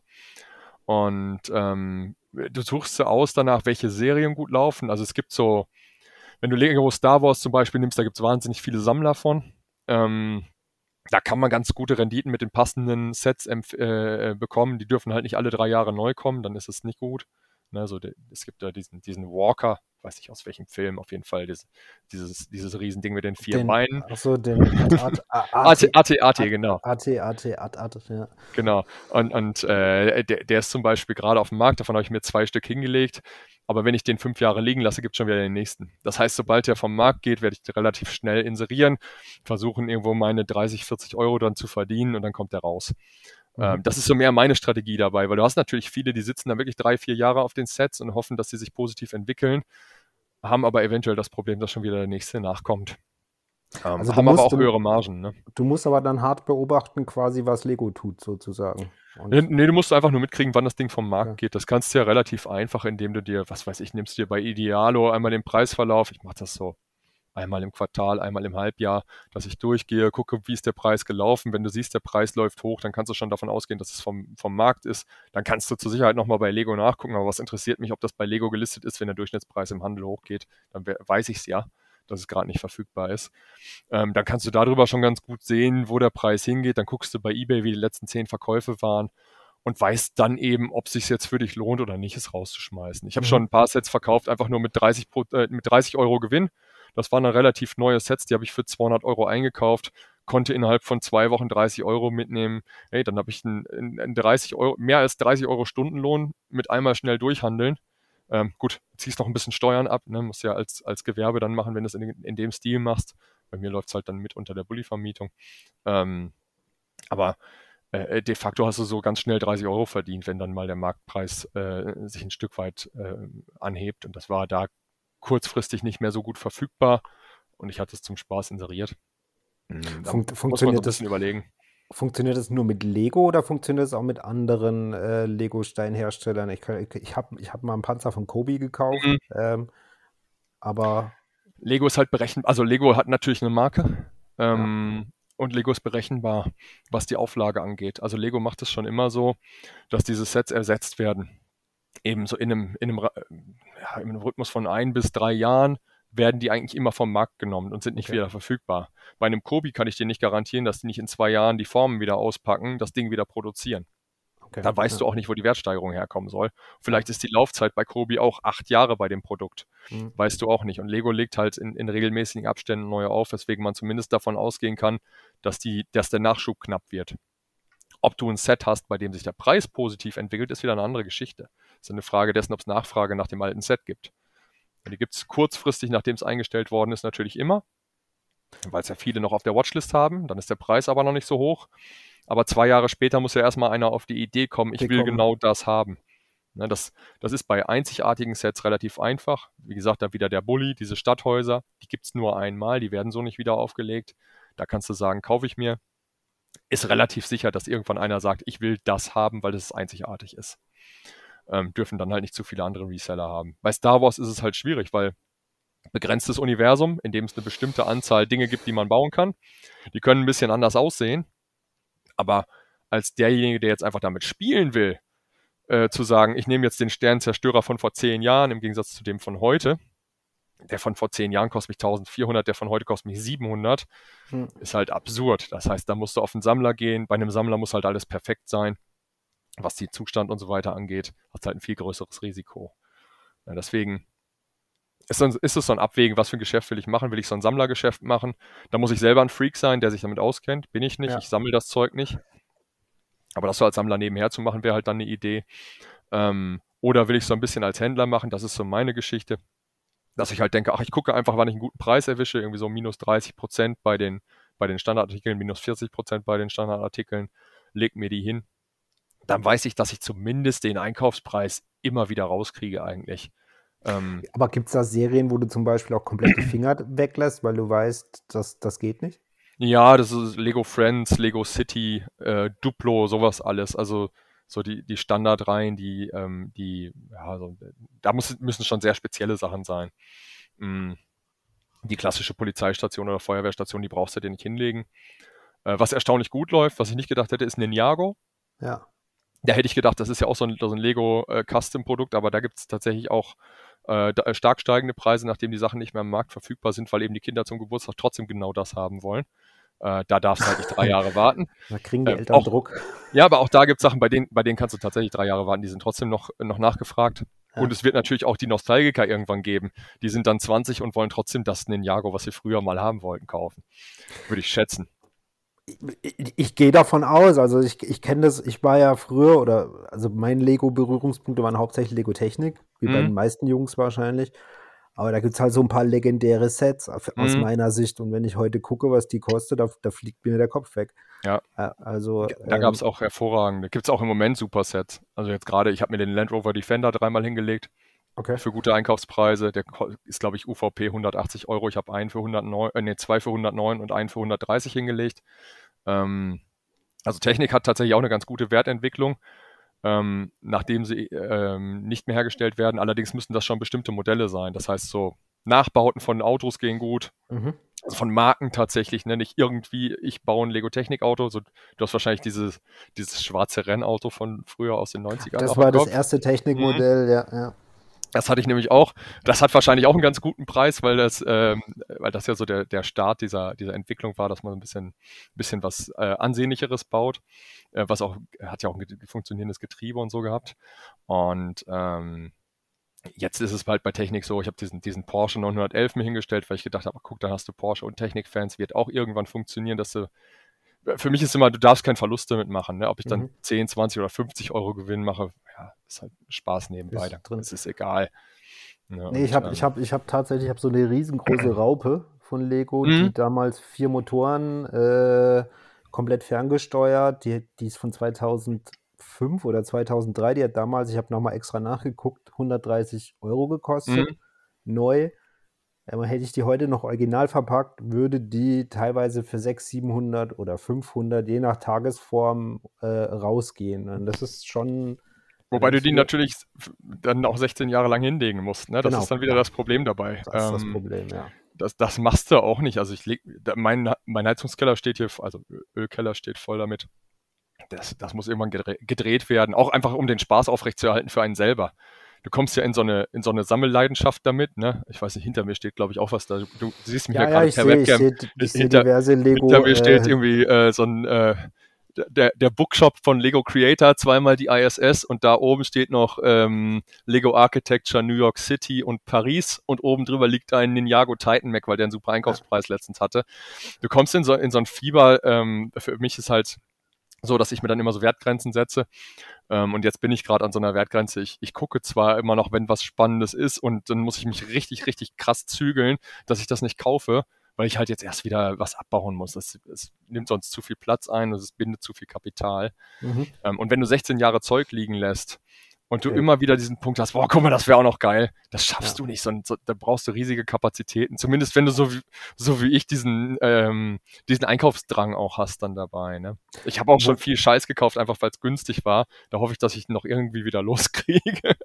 Also du hast auch, also erst, wo, wo kaufst du? Oder guckst du bei Preisvergleichsplattformen, wo es aktuell das günstigste gibt und kaufst dann dort? Oder ja, häufiger. Also, es gibt halt Aktionstage, an denen weißt du, dass was Günstiges kommt. So der Star Wars Day zum Beispiel ist sowas. Dann fahren, fahren Alternate, Amazon, ProShop, die fahren öfter mal so Aktionen. Galeria hat öfter mal Aktionen. Ähm, ja, da muss man sich halt umgucken, schlau machen. Ich poste es bei mir dann manchmal, wenn es was ist, was sich wirklich richtig lohnt. Hm genau, da gibt es einfach so auch, auch hier und da mal Foren oder so, wo man gucken kann. Im Endeffekt, wenn du dich so ein bisschen in diesem Kosmos bewegst, kriegst du es mit, äh, dass irgendwo eine gute Aktion ist. Und äh, das, ich kaufe dann einfach wirklich auf, auf den Shops, ähm, mhm. so klassischer, normaler ähm, äh, Privateinkauf, ähm, weil du halt dann auch vernünftige Rabatte kriegst da. Die, die schlagen sich ja dann teilweise mit den, mit den Konditionen gegenseitig. Am meisten kaufe ich tatsächlich bei Amazon. Mm, weil da kriegst du die Ware am vernünftigsten verpackt. Ich habe mal bei Alternate eine große Menge gekauft und die sind auf die Idee gekommen, weil die ja so aus dem, aus dem PC-Teilehandel kommen. Die Packung ist ja egal. Ähm, wir, wir, machen da mal diese, äh, diese Plastikbänder da drum, dass die beiden Boxen auch ja, zusammenhalten und nicht ratteln. Ja. Da waren die Boxen im Eimer. Ähm, das ist natürlich als Ware, ich habe keinen kein Bock, die zurückzuschicken, dazu bin ich zu faul. Die habe ich jetzt einfach liegen. Sobald das Ding nicht mehr hergestellt wird, geht es aber sofort in den Versand, weil ich das halt an Leute verkaufen will, die es aufbauen, die sich das, ja. die Packungen nicht mhm. hinstellen, um die in 15 Jahren auszupacken. Ja. Ähm, und denen ist es dann im Zweifelsfall egal, dass da mal irgendwie eine kleine Delle oder sowas drin ist. Ne? Klar. Das ist, glaube ich, auch so mehr meine Klientel. Aber das heißt auch, du hast eigentlich noch nie was mit Verlust verkauft, sondern die, wo theoretisch den Wert, den du eigentlich gerne hättest, nicht erreichen, die behältst du derzeit noch. Genau, im Moment liegen die noch. Es, es gibt so ein paar Sachen, also ganz viel von dem, was ich habe, ist ja auch noch nicht ähm, im Produktionsende. Also dadurch, dass ich manchmal eben auch sage, hey, 40% Rabatt, das Ding kaufe ich jetzt ein, dauert es manchmal auch ein Jahr, die, die das einfach liegt, ähm, weil ich, weil du kannst diesen, diesen End-of-Life-Zeitpunkt nicht gut timen. Manchmal ist es halt so, dass bekannt wird, dass Lego das Ding aus dem Sortiment gibt und dann wird es nie wieder günstiger. Hm. So, dann kannst du es halt zu dem, zu dem Zeitpunkt verfügbaren Rabatt von 25% einkaufen. Aber wenn ich vorher irgendwann mal 40 bekommen habe, ist halt meine Marge nachher um, so, um vieles besser. Ne? Deswegen bin ich eher auf, auf Preiseinkauf als auf Zeitpunkteinkauf. Versuche mich aber so ein bisschen umzustellen, dass ich noch mehr betrachte, welche Sets gab es 2019, die sind natürlich jetzt ganz oben auf der Liste und die sind noch aktiv mit guten Rabatten. Welche gab es 2020 und sind mit den guten Rabatten aktiv? Und 2021 nehme ich halt eigentlich erst nächstes Jahr in die Betrachtung aus. Das okay. sind halt ganz besondere Sachen. Okay. Also es macht Spaß nebenbei, hat, hat befriedigt so, so, äh, so Unternehmerinstinkte. Weißt du, so dieses. Die, die, die, das, den Händlerinstinkt. Ja, so. ja, dieses, dieses Jagen und ja. einen optimalen Verkaufszeitpunkt erwischen. Wenn man da Bock drauf hat, man, man grundsätzlich irgendwie so, so Spaß auf dieses gute Preise suchen hat und das so, so ein bisschen äh, einen Kick geben kann, dann macht das schon Laune. Ähm, man muss halt da aufpassen, dass man sich nicht verrennt. Also, das ist ja bei mir, 8000 Euro klingt erstmal wahnsinnig viel, ist für viele Leute auch, auch irre viel. Ähm, ich habe jetzt knapp ja, 80.000 Euro Wohnmobilschulden wahrscheinlich. Ähm, das rückt das in ein anderes Licht. Das ist für mich, was meine unternehmerische Tätigkeit angeht, halt dann eher ein, ein, kleines Invest und wenn du mein Portfolio dagegen siehst, da sind gerade 60.000 Euro drin, dann sind das dagegen irgendwie 10 Prozent. Also das ist für mich ein kleiner Spaß. Ja. wenn das jetzt jemand macht mit einem kleineren Kapitalstock, der sollte halt überlegen, ah, hat er den Stauraum? Ne, habe ich irgendwo einen Raum, wo mich das nicht nervt, das ein Jahr liegen zu haben, mhm. wie einen Schrank, den ich weg in der Abstellkammer stellen kann, äh, wo ich es gut aufbewahren kann ähm, und sollte sich eben, eben überlegen, packe ich da 1000, 2000 Euro rein und was nehme ich dafür für Sets? Will ich viele Sets verkaufen? Oder will ich mir fünf Stück hinstellen, die jeweils 400 kosten und halt hoffen, dass die sich verdoppeln? Ja, das darf halt nur so ein, so ein Risikoinvestment sein, wo man halt auch wirklich, wirklich lange sitzen kann. Ja. Da, da, stellt sich so ein bisschen die Frage, du bist so unternehmerisch äh, aus, also ausgefuchst sozusagen, probierst so viele Dinge aus und probierst sie auch mit Erfolg aus. Warum bist du nicht komplett selbstständig und, und hast quasi de, de, deine die, die Jens Trading GmbH oder sonst das, irgendwas? Das wär, wäre bei mir dann der, der Zeitpunkt unter, äh, der, der, Zeitpunkt finanzielle Freiheit. Ich verdiene im Moment viel zu gut, okay. ähm, als dass ich in meinen Angestellten-Dasein liegen lassen könnte. Also das kann ich mit, und mit Unternehmertum kann ich das wahrscheinlich verdienen, wenn ich anderthalb Millionen Euro Kapital irgendwo als Arbeitsgrundstock mhm. habe, ne? also in Wohnmobilen oder in, in, in Lego investiert, die ich dann drehe. Ähm, das sind natürlich völlig utopische Summen. Ähm, das heißt also, äh, aktuell ist Erwerbsarbeit einfach viel interessanter, was, mhm. äh, was die Rendite angeht. Mhm, aber ist eben so die Perspektive, wenn das Haus dann irgendwann bezahlt ist und dadurch eben auch die laufenden Kosten runtergehen, ähm, weil eben keine Kreditrate mehr, keine Tilgungsrate mehr, äh, dann kann ich mir durchaus vorstellen, solche Späße nebenbei zu machen, ne? dass ich dann halt äh, genau Wohnmobile ein bisschen mache, ein bisschen was handle. Beim Handeln fallen dir ja auch irgendwann andere Dinge ein, bei denen du merkst, ach guck mal, da gibt es einen Markt für oder wo du vielleicht einen, einen kennenlernst, der ein gutes Produkt hat. Ähm, und äh, was ich auch gerne machen würde, ist so Häuser sanieren. Also ich würde mir gerne eine totale Bruchbude kaufen und ein Jahr lang da drin rumwerkeln und die entweder nachher mit Gewinn verkaufen oder vermieten. Das würde mir auch Laune machen. Ähm, aber das ist alles keine Arbeit, die viel abwirft. Also ich sag mal, bei einem Lego-Set, klar, du kannst rechnen, dass dir das einen 30 Euro Stundenlohn bringt oder noch mehr. Du kannst ja auch einen 60 Euro Stundenlohn ausrechnen. Aber du drehst halt nicht jede Stunde so ein Ding. Ne? Du, du, verkaufst ja nicht jede Stunde ein Lego-Set ähm, mit 8000 Euro Stock schon gar nicht, ähm, sondern brauchst du wahrscheinlich 200.000 Euro Lego-Investment, die irgendwo rumliegen. Ähm, und dann ist es halt auch Arbeit, die keinen Spaß mehr macht. Also, es ist ja eine Sache, ob ich das nebenbei eine halbe Stunde mache, so Wohnmobil. So hobbymäßig und genau. du auch dein Interesse und dein, dein, dein, deine Neugier an Lego selbst befriedigen kannst, weil du halt die ganze Zeit in neuen Lego-Neuheiten schnüffelst, ja, genau. sozusagen. Genau. Und äh, aber das ist ja das, wenn du es dann professionell machen willst, ist es halt die Frage, ob es dann immer noch Spaß macht, genau. weil du viel Zeit investieren musst. Also das gleiche auch bei, bei Haus renovieren, das habe ich mir auch schon oft gedacht, aber das Ding, du brauchst halt, du musst eigentlich ja ein Schnäppchen finden, sozusagen, das halt mhm. keiner will, weil es sehr aufwendig ist zu renovieren und da gehört halt wahrscheinlich ein gutes Wissen dazu, auch eine gute Expertise, ob die Bausubstanz zum Beispiel halt jetzt nicht beschädigt ist oder sonst mhm. irgendwas. Mhm. Ähm, und das sind halt alles so Dinge, da können Fehler für so einen Amateur sehr teuer werden, glaube ich. Also und das macht auch nur einmal Spaß. Ja. Also, wenn du das, wenn du die Arbeiten selber machst, ne, wir renovieren lassen und das Ganze vergeben und so, das macht vielleicht auch öfter Spaß. Aber äh, selber so ein Ding ausdämmen, selber die Fenster raus und so.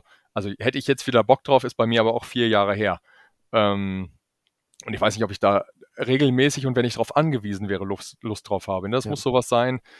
Äh, ich ich habe Freizeit zur Verfügung. Meine Kinder sind ein bisschen größer als jetzt, weil jetzt würde ich gerade einfach mit denen spielen den ganzen Tag. Ähm, aber ich, ich habe halt Freizeit zur Verfügung irgendwann in Zukunft. Äh, die Kinder sind, was weiß ich, äh, auf einer weiterführenden Schule. Ich kann morgens einfach fünf Stunden da an der Baustelle arbeiten. D dann macht das Laune. Genauso wie Wohnmobilvermietung. Freunde von mir sagen natürlich auch, ja, du baust deine Wohnmobilvermietung einfach immer größer auf und dann, dann machst du es selber äh, selbstständig später. Aber macht dann keinen Spaß mehr. Du bist ja dann finanziell abhängig davon, dass das läuft. Jetzt gerade kann ich sagen, ey, 5000 Euro Verlust mit dem Wohnmobil ist mir egal, fängt mein Job auf. Also tut mir trotzdem weh. Tut ähm, weh aber, aber ich bin ist, überhaupt nicht darauf angewiesen. Aber überleg mal, wie die Existenznöte von den Wohnmobilvermietern waren. Letztes Jahr ging es erst Ende Mai los, dieses Jahr ging es mhm. erst Ende Mai los. Du musst die ganze Saison, Saison voll kriegen, dann hast du andauernd Stornierungen, weil irgendwer glaubt, dass die Corona-Regeln wieder in irgendein Land verschärft wurden, wo er hinfahren wollte. Äh, da, da sind viele richtig in Not gekommen, ähm, die da hohe Investments hatten. Und ähm, dann macht es halt gar keinen Spaß. Das nee, ist so als Hobby das, geil, aber. Ja, ja, das, das, das ist ja, was ich auch immer denke, du musst bei deinen Einnahmen diversifizieren. Also mhm. ähm, äh, bei, bei, mir ist es jetzt Dividenden, äh, diverse Software-Tools, ein paar Shopify-Entwicklungen, die ich so mhm. nebenher mache, Google AdSense. Also alles macht so ein bisschen. Und ja. wenn, ein, wenn eins ausfallen würde, scheiß drauf, so ungefähr, ne? Ja, genau. Du bist ja an dem, an dem Punkt, an den ich kommen möchte, dass halt dein Einkommen schon, schon so viel hergibt, dass du morgen wirklich sagen könntest, ey, Erwerbsarbeit ist nicht mehr interessant für mich, weil ich das zur Risiko, zum Risikopuffer brauchst du es ja nicht mehr. Nee. Ähm, und ich brauche es halt noch total zum Risikopuffer. Ja. Wenn, ich mein, wenn ich meine Kreditrate fürs Haus nicht bezahle, dann müssen wir das Ding verkaufen. Ähm, kann ich mir nicht vorstellen. Das ist halt wirklich unser Zuhause. Ähm, wir wohnen hier zwar jetzt erst dreieinhalb Jahre, aber äh, aber trotzdem, ne, hier sind jetzt meine Kinder ihr, ihr Leben aufgewachsen ähm, und morgen zu sagen, wir ziehen jetzt hier weg aus unserem sozialen Umfeld, wäre halt richtig krass. Das heißt, solange das hier läuft ähm, und, und, ich das nicht anders abfangen kann, ist es völlig unmöglich, ähm, finanziell frei zu sein und andere Entscheidungen zu treffen, als ich gehe irgendwo ein Gehalt beziehen ja. ähm, wäre ich, wär ich zu risikoavers gegen. Und die Ideen, die ich jetzt habe und das, was ich mache, ist halt auch einfach nicht geil genug. Ne? Du kannst ja Sachen machen, wenn, wenn du eine ne super gute Software schreibst oder so und, und du weißt halt, meine Nachfrage ist da. Ja klar, mach dich selbstständig, los geht's. Äh, ist, ist eine gute Entscheidung. Ja, ähm, aber ein bisschen handeln kann halt jeder Depp, sich ein Wohnmobil hinstellen und vermieten kann jeder Depp. Das ist, da hast du keinen USP. Ja, das macht aber nicht jeder Depp. Das ist ja. Nein, nein, klar, das ist so. Aber ja, du hast viel Konkurrenz, ne? Du hast das, viel das, Konkurrenz und nachher musst du Handels beim Handel Handel musst du hochskalieren halt, damit sich genau. irgendwann rentiert. Ne? Und das bedeutet ja. halt große Investments äh, oder du musst halt de hoffen, dass deine Söhne schneller alt werden, dann kannst du die, Kosten, kannst du die versklaven und äh, als, als Rechercheure losschicken dann an die Schule und ein bisschen was, äh, was am Schwarzmarkt auf dem Schulhof verticken. Genau, genau. Von den Legos. Nee, genau, das, das, äh, das, deswegen muss man sich so überlegen, dass dieses nebenbei so ein bisschen Unternehmertum, das ist halt Hobby in dem Umfang, wie ich es mache. Das ist für den Blog ganz witzig, finde ich, weil man halt so ein bisschen was Außergewöhnliches berichten kann. Was, ja, wobei gibt es auch an der einen oder anderen Stelle mal. Ähm, da, dafür ist es spaßig. Ähm, auch das Blogschreiben, also ist ja für mich ähm, einfach nur das Experiment gewesen, wie funktioniert eigentlich das Internet. Also mhm. die Empfängerseite kenne ich ja gut genug. Ne? Ich gehe auf eine Seite, will irgendwas wissen und finde das da. Aber für mich als völligen Amateur äh, mit 35, ich habe letztes Jahr damit angefangen, so diesen Punkt zu erreichen, ähm, wie schaffe ich das selber, Dinge ins Internet zu bringen und wie funktioniert die Maschine dahinter? Also ich habe hab meinen Blog ja auch monetarisiert, in Anführungsstrichen. Also verdient jetzt kein Geld das Ding, aber ich habe zumindest Einnahmen dadurch. Ähm, und, und an diesen Punkt zu kommen, ist halt auch wieder so ein Experiment. Da könnte man damit auch einen Einkommensstrom aufbauen. Wie funktioniert das? Ähm, und, und, und wie sieht das Internet von hinten aus? Weil das, das ist ja genau die gleiche Hürde wie bei den Wohnmobilen und so. Ich, für dich ist das wahrscheinlich total totaler Alltag, ne? Du ja. weißt das wahrscheinlich schon ewig lange, aber für, für, für jeden anderen Otto-Normalverbraucher ist das halt so, ähm, dass das ähm, das Internet so ein, so ein Kuriosum ist, wo du halt äh, Dinge empfängst und, und die sind magisch da reingekommen irgendwie. Klar, irgendwer hat die geschrieben und man vertraut den Inhalten ja auch. Und äh, wenn du das überlegst, ne, wie viele Leute dir erzählen, das habe ich da und da gelesen und du denkst, ja, ich könnte morgen auf meinem Blog einen Artikel schreiben, der genau das Gegenteil besagt und wahrscheinlich würdest du den für bare Münze nehmen, weil der ganz gut aussieht. Ähm, ne, das, das, das muss einem halt erst irgendwie klar werden. Und, ähm, Aber meistens ist es halt erst dann, dass du, dass du die die Möglichkeiten siehst, ne? Weil andere Leute ja, können, sich das, können sich das gar nicht vorstellen, dass man jetzt vielleicht mit Lego Geld verdienen kann. Oder sie können sich zumindest vorstellen, dass man mit Wohnmobilvermietung Geld verdienen kann. Mhm. Äh, aber scheuen dann das Risiko, äh, es zu Klar. tun. Oder mit Lego und sagen, da kenne ich mich nicht mit aus. Klar, wenn du dich nicht mit auskennst, kannst du damit kein Geld verdienen. Aber so ist es mit allem. Ähm, ja, und du, im Endeffekt muss man beim Lego überlegen, da kostet mich ausprobieren ja nichts. Da lege ich mir für 1000 Euro ein paar Sets hin, dann weiß ich nachher, ob das läuft oder nicht. Ähm, beim Wohnmobil ist das schon kritischer. Also wenn du so wie ich mit einer Schrottkarre anfängst, ist das nicht schlimm. Ähm, wenn du aber direkt meinst, du müsstest ein 60.000 Euro Investment tätigen, das kann natürlich richtig wehtun. Da weiß ich, warum die Leute das scheuen, das ja. Risiko in der Richtung. Ne?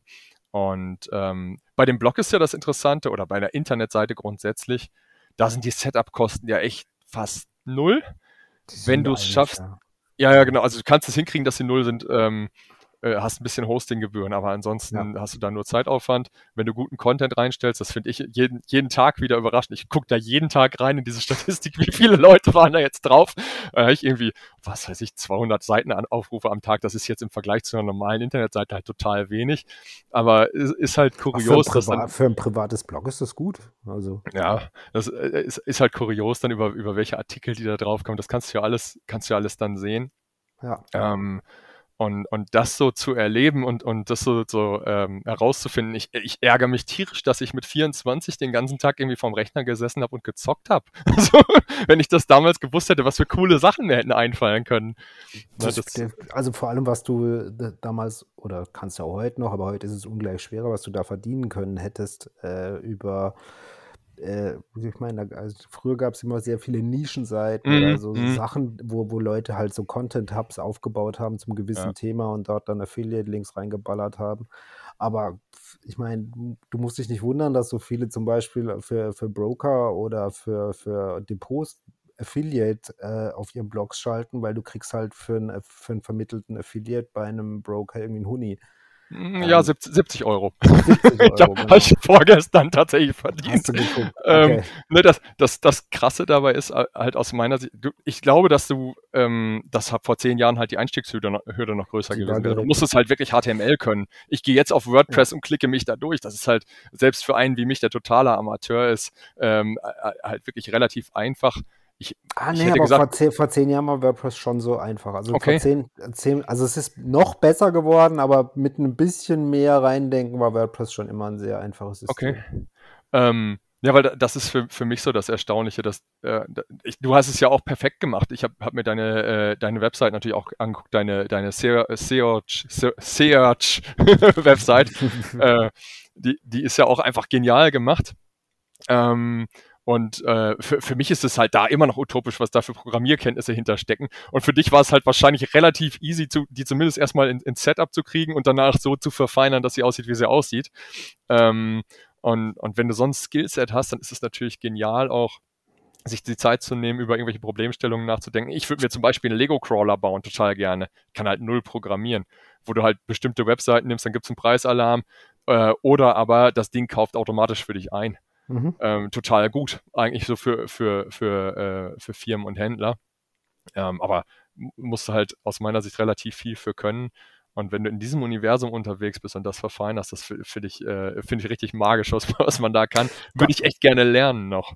Also ich sag mal so, ein Lego, wenn du, wenn du verschiedene Webseiten abgrasen möchtest und die Preise da rausziehen, das ist nicht super komplex, das zu bauen, mhm. sage ich gleich mal. Also da, da, ich schätze mal, mit null Programmier und null Vorkenntnissen hast du da halt ein halbes Jahr Lernkurve, aber dann hast du es stehen eigentlich.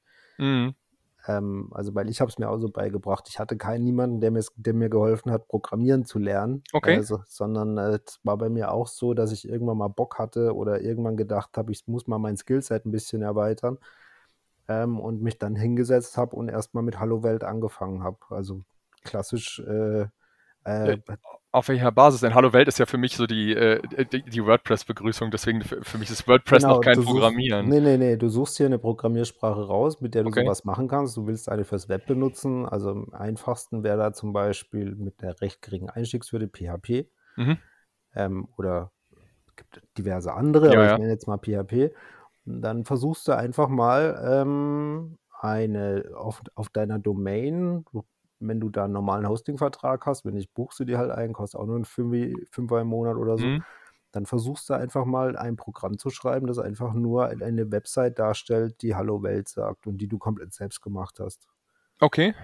Und äh, dann machst du weiter. Also von Hallo Welt kannst du dann äh, so machen, dass du anfängst, ein Formular zu machen, wo du eine Eingabe machst. Wenn du Absenden drückst, soll eine Ausgabe kommen, die mhm. irgendwas mit diesen Formulardaten macht. Okay. Und so kannst du dich eben, also da gibt es Tutorials zuhauf ähm, und die okay. Einstiegshürden sind sehr gering. Vor allem, wenn man, ich sage immer, wenn man Lego bauen kann, kann man auch programmieren. Vor allem, mhm. wenn, man mhm. wenn man kreativ Lego bauen kann, also ohne Anleitung, ähm, dann kann man auch programmieren, weil das ist nichts anderes. Okay, das heißt, du brauchst eigentlich die Vorstellungskraft, wo du hin möchtest und dann musst du eben den, den Weg in der Programmiersprache gehen, um das zu erreichen und dir deine genau. Anleitung sozusagen so schreiben. So lernst du es eigentlich auch am besten. Also abstraktes Lernen ist nichts für mich. Also ich mhm. habe nie was gelernt, wenn mir, mir, niemand erklärt hat, was der Zweck des ist, dessen ist. Das war ich Mathe immer schlecht zum mhm. Beispiel. Mhm. Aber wo ich dann genau gewusst habe, was ich machen möchte und so habe ich meine ersten Tools halt programmiert. Ich mhm. wollte... Mhm ich bin so ein Flugzeugnerd und ich wollte von einer Seite immer die Bilder runterholen, um, okay. um die mir einzubinden in was ja, anderes. Ja. Und dann habe ich halt angefangen und mich aus äh, erlernt, wie ich quasi von dieser Seite das Bild mopse um Okay. es mir auf einer anderen Seite darzustellen und immer Okay. aktuell sozusagen. Ja. das, ist, das waren, ich weiß nicht, das waren 300 Zeilen Code nachher. Das ist nix. Also Mhm. es ist ganz wenig. Natürlich Ja. habe ich ewig dafür gebraucht, aber das Erfolgserlebnis, das du damit hast, ist, ist halt immens. Das ist für mich so im Endeffekt die, die WordPress-Lernkurve. Also tatsächlich habe ich meine, Word, meine, meine, meine WordPress-Seite für den Blog habe ich auch angefangen mit äh, nebenbei ein YouTube-Tutorial und dann das Nachmachen und dann noch ein Tutorial und dann wieder korrigieren und also gen genau diesen Weg. Aber fürs Programmieren ist das für mich immer noch irgendwie abstrakter, weil das, äh, weil du natürlich die Befehle kennen musst. Und äh, du, du musst halt du musst halt grob die Konstruktion wissen, um den Befehl recherchieren zu können. Also Genau. du musst ja wissen, was es gibt. Das heißt, du musst irgendwo drauf gestoßen sein. Und da, ich, ich habe da, ich habe Wirtschaftsinformatik irgendwann mal im, im Studium gehabt für ein Semester. Äh, allerdings haben wir da nur so, so äh, Bewegungen von irgendwas programmiert. Das ging dann noch, aber sobald das komplexer wurde, war es für mich dann irgendwann zu abstrakt. Wahrscheinlich muss man sich dann wirklich so von der Basis nochmal auf einem anderen Weg etwas äh, näher an der Realität ähm, da, da reinfuchsen. Weil äh, das, das steht wahrscheinlich irgendwann dann noch auf meiner To-Do-Liste, wenn ich mit äh, Wohnmobil vermieten, äh, Wohnungen verkaufen, Legos handeln und so durch bin ähm, und, und eine GmbH gründen. Das ist jetzt gerade so, äh, wie gesagt, mein Thema. Ähm, dann, dann muss vielleicht Programmieren lernen auch nochmal abends sein in meiner äh, 22 bis 0 Uhr Freizeit. Freizeit, aber die ist ja schon ziemlich vollgepackt. Ne? Ja. Aber ich kann es jedem, also jeder, der so so eine Mini-Affinität dafür spürt, dem kann ich es einfach nur empfehlen, dass er es mal ausprobiert. Und äh, es spielt ja keine Rolle, mit was er programmieren lernt. Du kannst ja einen Raspberry Pi oder ein Arduino äh, Microcontroller kaufen und daheim eben eine Wasserbe eine Pflanzenbewässerung programmieren, wenn du darauf Bock hast. Also Hardware-Programmierung. Ich dachte gerade schon, warum brauche ich fürs Programmieren jetzt andere Hardware? Nein, also, wenn du merkst, ich bin völlig raus, aber du meinst die Hardware programmieren, dass sie das tut, was du willst. Genau, genau. Ja, Und okay. das ist mittlerweile so einfach oder selbst Lego Mindstorms äh, ist ja auch nichts anderes. Ähm, äh, nur, dass Mhm. Klar. es kind, kindgerecht gemacht ist, dass die Kids da halt was zusammenschieben, aber du kannst Mindstorms auch mit harten, also mit, mit richtig brutalen Programmiersprachen programmieren, wenn du da drauf Bock hast. Also, Okay. Das ähm, habe ich noch, wenn- das kenne ich nicht. Also das habe ich noch nie genutzt, Mindstorms, habe ich noch nie gespielt. Ja, Äh, so mein, mein kleiner Cousin, der ist zwölf, der spielt nur Star Wars und baut da richtig coole Sachen raus. Ja, wobei Mindstorms würde ich eigentlich, eigentlich, das ist immer, ich weiß nicht, wie die aktuelle Iteration ist, aber ich fand es äh, ähm, lerntechnisch eines der wertvollsten Lego-Produkte, wenn du Okay. Kinder an Programmierung heranführen möchtest, weil die haben halt Sensoren und an, du kannst halt dann äh, einstellen, was soll passieren, wenn dieser Sensor äh, sich einer Wand nähert zum Beispiel oder so. einem Hindernis. Mhm. Und was soll das, was soll dein Roboter dann machen? Äh, und soll er ein Lichtchen angehen und drehen? Soll er im Mhm. Kreis fahren? Lauter so Zeug. Und das kannst du dann halt bei Mindstorms über so eine einfache Drag-and-Drop-Geschichte hinmachen, was halt für Kinder, glaube ich, sehr gut ist. Okay. Ja, dann kommst du so in diese, in diese Bedingungsprogrammiersprache zumindest rein, ne? Wenn das, das passiert, nichts, dann. nichts anderes ist ja Programmieren. Mhm. Es ist nichts anderes als nachher, wenn dann, wenn dann, wenn dann Mhm. oder, oder mal eine Schleife, äh, Mhm. die sich wiederholt. Aber im Grunde, das ist es ja. Aber du hast recht, du musst natürlich den, die Sprache oder den Dialekt, das Vokabular musst du in den Basics wissen. Aber es ist nicht so, wie wenn du jetzt eine Fremdsprache lernst, weil du kannst halt immer dauernd alles nachschlagen, weil du, du musst es ja nicht verbal sprechen, sondern einfach nur in den Texteditor reintippen. Mhm. Und dementsprechend ist es ja, kannst du es in dem Tempo machen, in dem du drauf Bock hast. klar, Ja. ja. Ja, das, also, ja, vielleicht muss ich auch einfach Mindstorms erstmal spielen, Probier's mal aus, ja. um, um irgendwie auf den, auf den grünen Zweig zu kommen. Es, äh, ja, wie gesagt, ich, ich suche da schon, schon lange nach so einem Einstieg. Ähm, du kannst ja auch Kurse buchen bei, ich glaube, Udemy heißt es oder so, also so Kursakademien, dann Programmieren lernen und so, aber ich weiß nicht, ob ich auf sowas dann Bock habe, weil ich genauso wie du dann eher lieber dieses Learning by Doing habe mit was, was mich wirklich selber in dem Moment interessiert und nicht irgendwas Schulisches, ähm, wo du erstmal äh, ja, dich an irgendwelchen theoretischen Problemen rumplagst. Genau, das ist halt, das ist mein Problem gewesen. Oder Mhm. deshalb ist ich, ich, ich nichts gegen Leute, die Bücher verschlingen oder solche Kurse besuchen und buchen und da was mitnehmen. Aber mir war das immer, ich habe dann nie was groß draus mitgenommen. Mhm. Außer was die manchmal trotzdem schaffen, sind so Impulse oder Inspirationen bei Mhm. mir zu setzen oder mich nochmal auf einen besseren Weg zu führen. Aber ich muss es mir dann direkt selber erarbeiten, sonst wird es nichts. Ja. Ja, kann ich mir vorstellen. Das, äh, wie gesagt, geht mir ähnlich. Deswegen ja auch dieses Ausprobieren bei jedem Scheiß. Ne? Ja. Weil, äh, Mietwohnung, Bulli-Vermietung, Lego ist einfach, warum mache ich das nicht? Also die Hürde ist null, warum fange ich nicht an damit? Ähm, und ich baue mir dann selber meistens nicht erstmal Hürden, indem ich ganz viel recherchiere, sondern fange erstmal an und merke dann die Probleme später. Ähm, bin ich bis jetzt noch nicht so oft mit auf die Nase geflogen und hm. ist eigentlich ein ganz guter Weg meistens.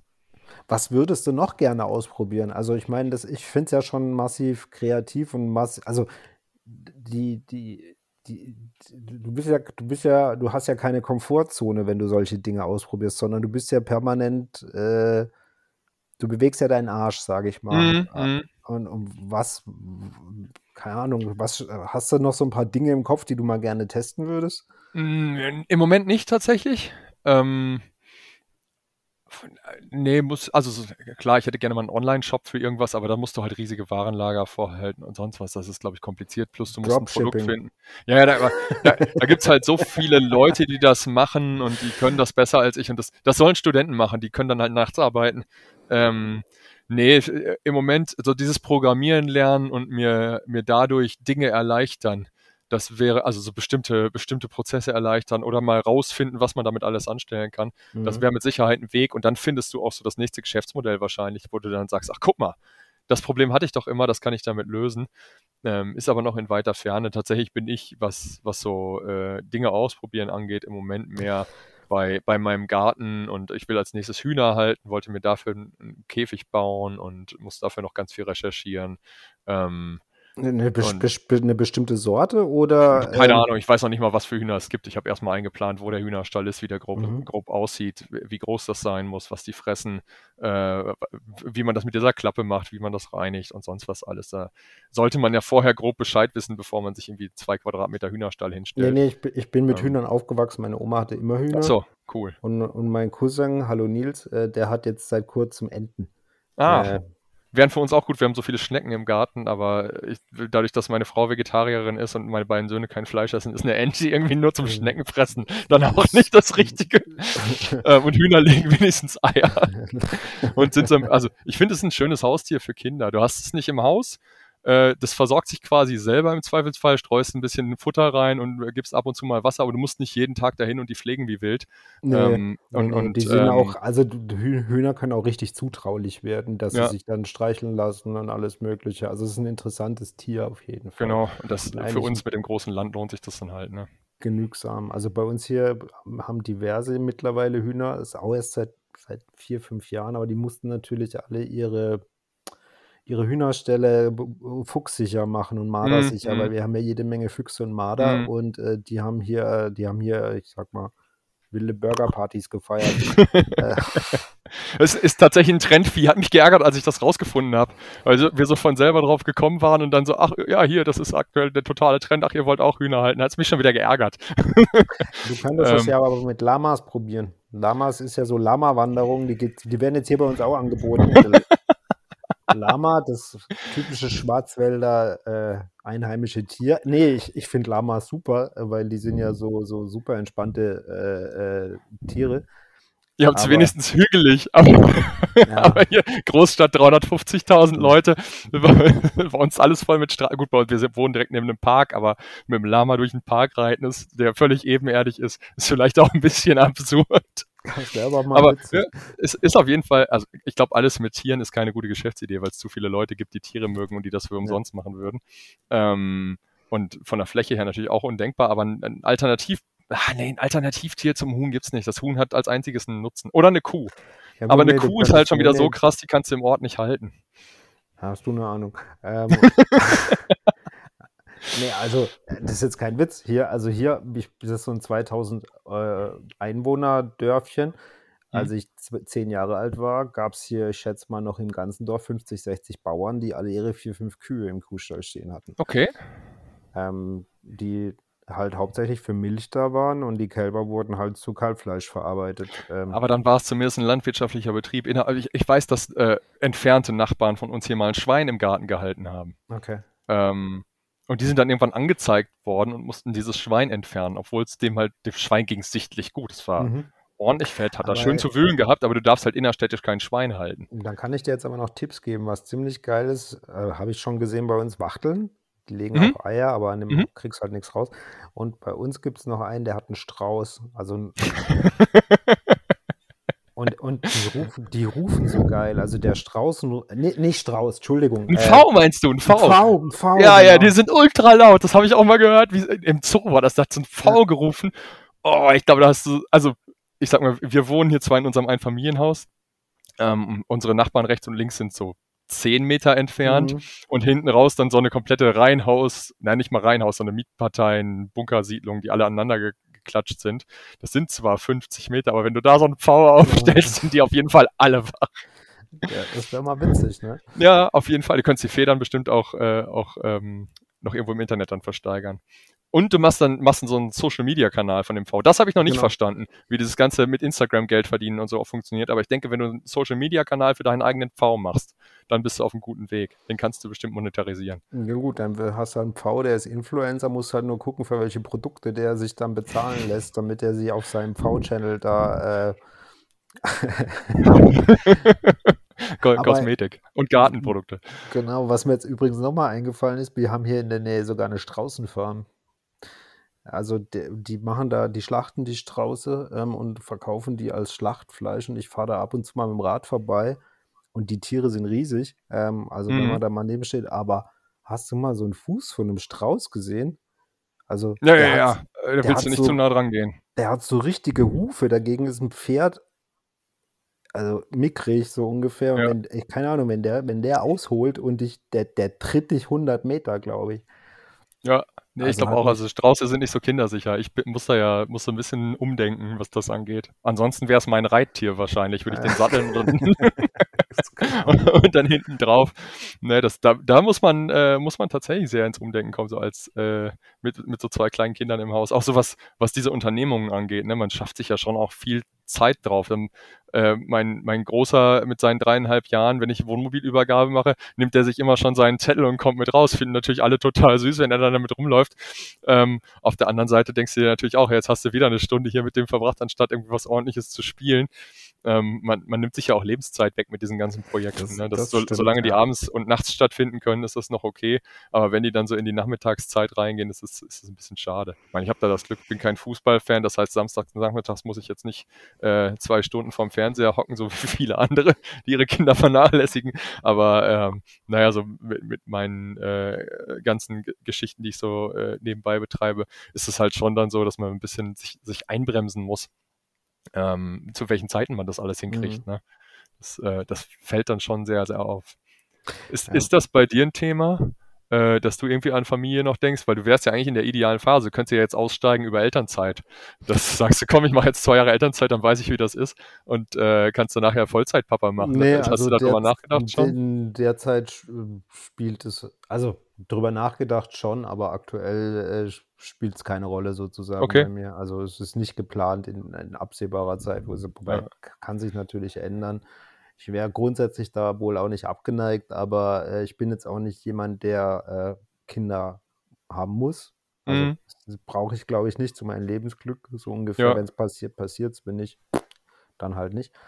Ähm, dementsprechend gucken wir mal, was passiert, ja. Aber ja, ja. das ist, ist, ist krass, was das so in, in einem als Wandel hervorruft. Ähm, ich war da so in, in, meinem sozialen Umfeld eigentlich der Erste, trotzdem ich, weil, wie alt war der? Äh, 36, äh, 33 war ich, äh, als, als unser Großer geboren wurde. Ähm, äh, wie, wie auf einmal der Alltag aussieht. ähm, und dann merkst du, jetzt ist es so, dass mein ganzer Freundeskreis eigentlich durch ist. Das heißt, die haben alle irgendwie Kinder im gleichen Alter. Mhm. Ähm, und du hast noch so zwei, die keine Kinder haben, die führen einfach so das, das komplett gegensätzliche Leben. Und es, es ist schade, dass sich das dann auf einmal so ein bisschen verliert, weil es einfach eine Zeit lang völlig mhm. inkompatibel ist. Ja, das, das sehe ich ja auch. Also mein kompletter Freundeskreis bis auf einen Paar haben eigentlich jetzt alle Kinder. Also mhm. zwischen ein und drei. Ähm, ja. Alle im Alter zwischen äh, frisch, ganz frisch gedroppt, sage ich da mhm. immer. Und ich glaube, die, die älteste dürfte jetzt so fünf sein oder so. Und dementsprechend kriegst du es natürlich schon mit. Also, dass sich da die Prioritäten verschieben, sich die Zeiten oder was man macht, verschiebt sich. Man trifft sich nicht mehr so oft. Wenn man Glück hat, kann man sich mal einmal im Monat vielleicht noch zum Grillen treffen oder so. Ja, nach, nachmittags um drei. Genau. ähm, ja. Genau, weil um, ja, um sechs muss man da schon wieder äh, die Kinder fertig machen fürs Bett und so. Das ja, hat sich genau. alles komplett verschoben, ja. Das ist richtig. Okay. Ähm, meine Schwester hat eine kleine Tochter, die wird jetzt bald zwei, äh, da kriege ich es natürlich auch mit. Ähm, aber gut, so ist das. Ja, war mir klar. Ja, ich, ich denke halt so drüber nach, wenn, wenn ich, ähm, wenn, wenn dieses Team finanziell nicht so die Rolle gespielt hätte bei uns. Ich habe jetzt äh, zweimal Elternzeit gemacht, jeweils zwei Monate, ähm, weil du dann diese Elterngeldgeschichte zumindest optimal gestalten kannst. Ähm, ist natürlich trotzdem ein riesen Einschritt, ähm, weil du, äh, weil du gedeckelt bist beim Elterngeld auf 1800, äh, mhm. die du, die du netto bekommst. Ähm, und habe halt gedacht, es wäre schon cool gewesen, in der Phase komplett die Zeit zu haben, sich irgendwie dem Thema zu widmen. Na, weil so ist es dann so gewesen, du hast du diesen Monat Elternzeit, gut, dann musste ich hier noch das Haus zu Ende bauen und sonst was alles. Also habe den quasi dann auch gar nicht so genutzt, ähm, äh, um, um, um Vater zu sein.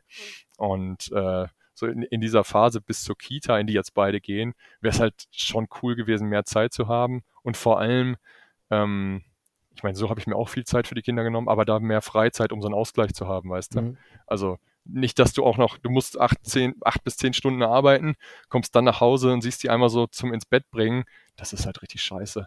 so, so, das, je, je, nachdem, ne, für manche ist es gut. Ich habe äh, viele in, in, in, in meinem erweiterten Bekanntenkreis, in meinem Freundeskreis eigentlich nicht, die, äh, die leben so das klassische Rollenbild. Ne? Er, er äh, äh, geht arbeiten und hat seine, seine Kinder so ein bisschen äh, zu, zum Spaß und sie übernimmt Erziehung und Kümmern. Das ist in meinem direkten Freundeskreis eher anders. Da sind die Männer schon sehr, sehr engagiert. Ähm, und für mich selber ist es halt auch so, dass ich versuche irgendwie irgendwie viel da zu sein und viel, viele Aufgaben einfach zu übernehmen, dass die merken, dass das normal ist, äh, mhm. dass, dass Väter sowas auch machen. Und äh, das bringt dich halt echt an den Rand, wenn du dann, äh, also bei uns ist es so, dass äh, meine Frau mit dem ganz Kleinen in einem Bett schläft, der wird noch gestillt und ich schlafe so schlecht, dass ich da nicht nebenliegen kann. Das heißt, ich schlafe in einem anderen Zimmer und unser Großer kommt dann irgendwann nachts zu mir. So, mhm. dann weckt er mich morgens um sieben und dann habe ich für den eigentlich auch die Verantwortung. Also dann ist der, so wird von mir komplett fertig gemacht. Ja, ja. Und äh, dann bringe ich den zur Kita und fahre zur Arbeit. Ja. Also dann komme ich von der Arbeit wieder. Dann hängen mir aber sofort beide in, die in, in, den Beinen, weil die natürlich Papa-Sehnsucht haben. Dann bin ich von, von, ich sag mal, 17, 18 Uhr, vielleicht 16 Uhr mal, wenn es gut läuft, äh, bis abends um 8 auch wieder zuständig für die. Dann haben meine Frau und ich irgendwie so zwei Stunden Zeit mhm. die wir irgendwie mal so zusammen haben.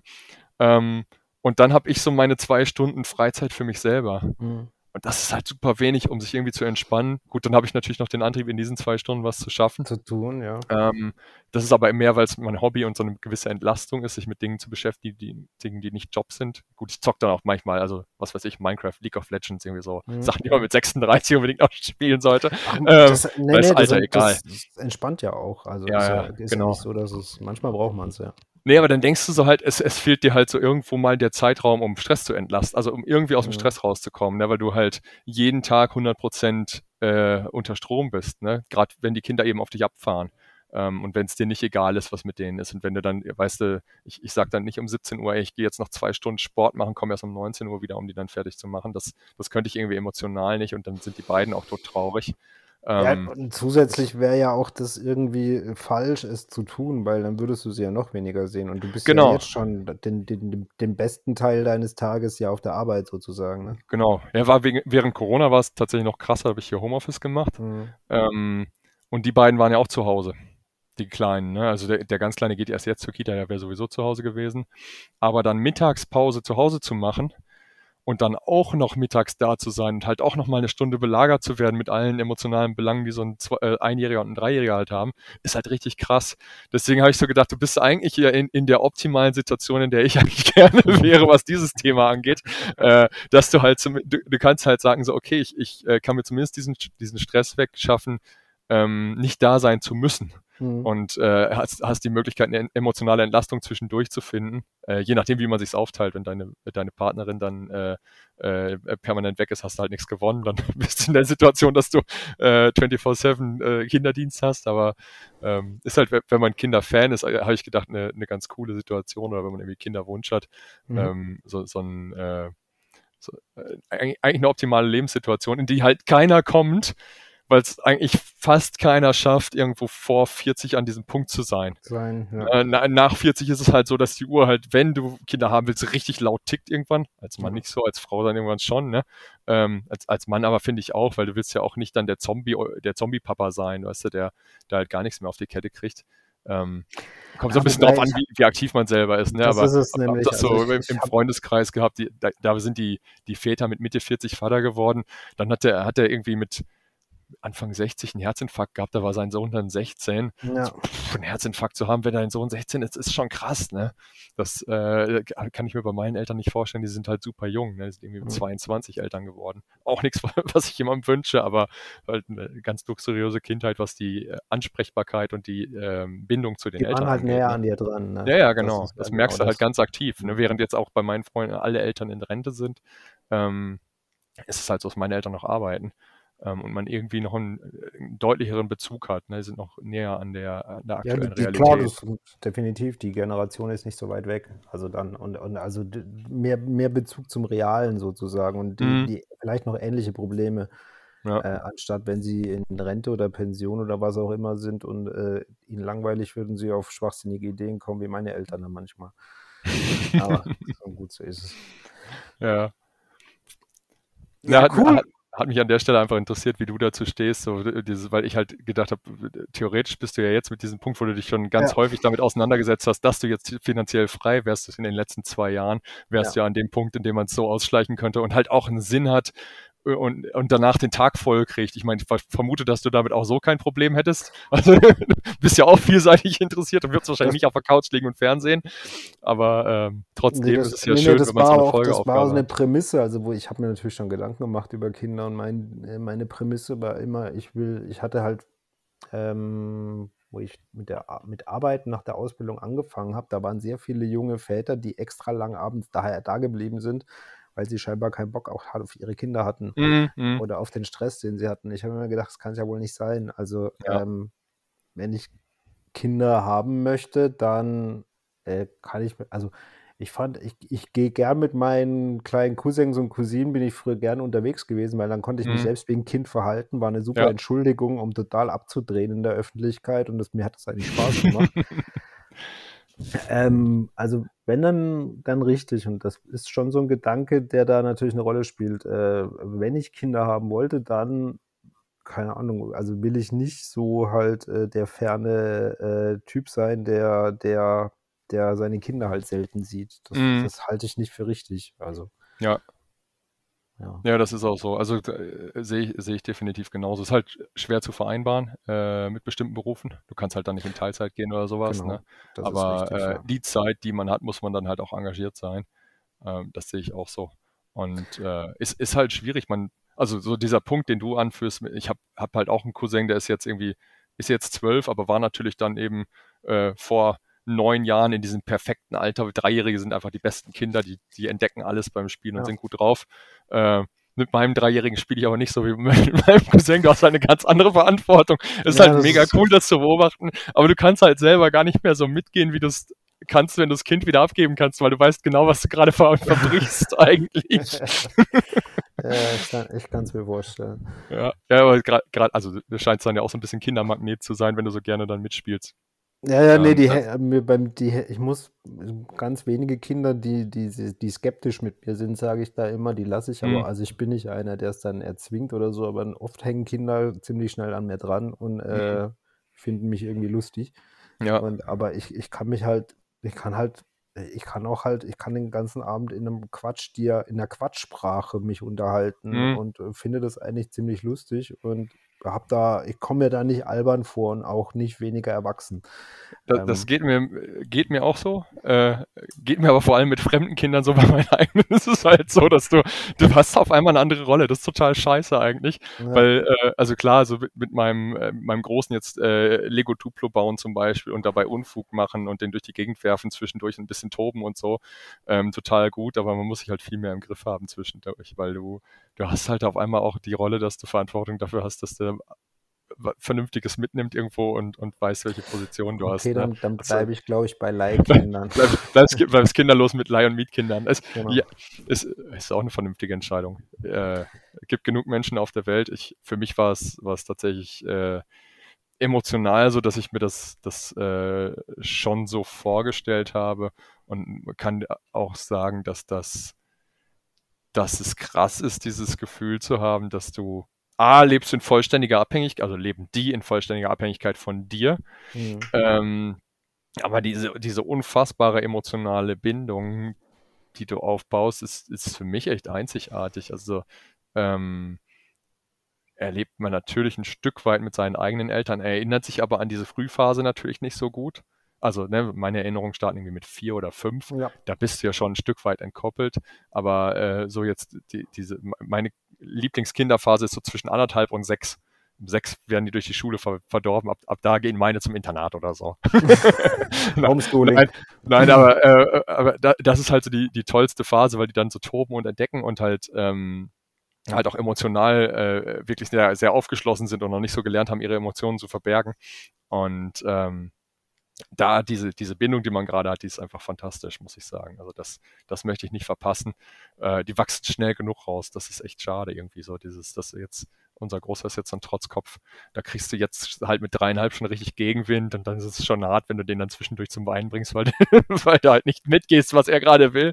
Ähm, aber ähm, genau, das, das, das ähm, so, so ein bisschen ohne zusätzlichen Druck zu erleben, weil ich merke halt schon, wenn du dann gestresst von der Arbeit kommst, ich habe einen Job, bei dem du sehr viel reden musst, sehr ähm, gut argumentieren musst und wenn du das mal irgendwie vier, fünf Stunden an einem Tag machst, neben irgendwelchen Mails, die du bist raussendest, du, bist du durch abends. Du bist gar, du willst abends nicht mehr sprechen, du willst keine lauten Geräusche mehr hören, du bist ja. halt echt durch. Und an so einem dann eher apathischen Abend, wo ich einfach keinen Bock mehr habe, ähm, habe ich so das Gefühl, ah Mensch, du bist gerade echt scheiße, aber du kannst es nicht verhindern. Und wenn du dann die mhm. Möglichkeit hättest, ähm, halt zu sagen, ja komm, ich mache Teilzeit, belaste mich mit dem Thema halt nur noch einen halben Tag, äh, bin dafür besser drauf, weil ich mehr Zeit für mich selber habe, äh, wäre es, glaube ich, so die optimale Lösung. Kann ich empfehlen. Also ich mache jetzt äh, seit Anfang des Jahres vier Tage Woche. Äh, war, glaube ich, so die beste Entscheidung meines Lebens. Ah, nee, Welchen Tag hast du weggelassen? Freitag. Okay. Ähm, und eigentlich ist das super. Also es, das, ich komme viel entspannter rüber, glaube ich. Also mhm. dieser eine Zug ist, ist, komisch, wirkt manchmal echt Wunder. Also dementsprechend äh, sollten Menschen die Möglichkeit haben und es in Erwägung ziehen, probiert es auf jeden Fall mal aus. Ähm, weil dieser eine zusätzliche Tag schon eine ganze Menge ausmacht.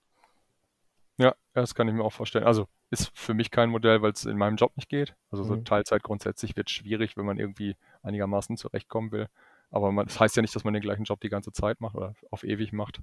Und ähm, irgendwann auf so ein Modell zu kommen, wo man, äh, wo man weniger Zeit macht, wäre natürlich ganz cool.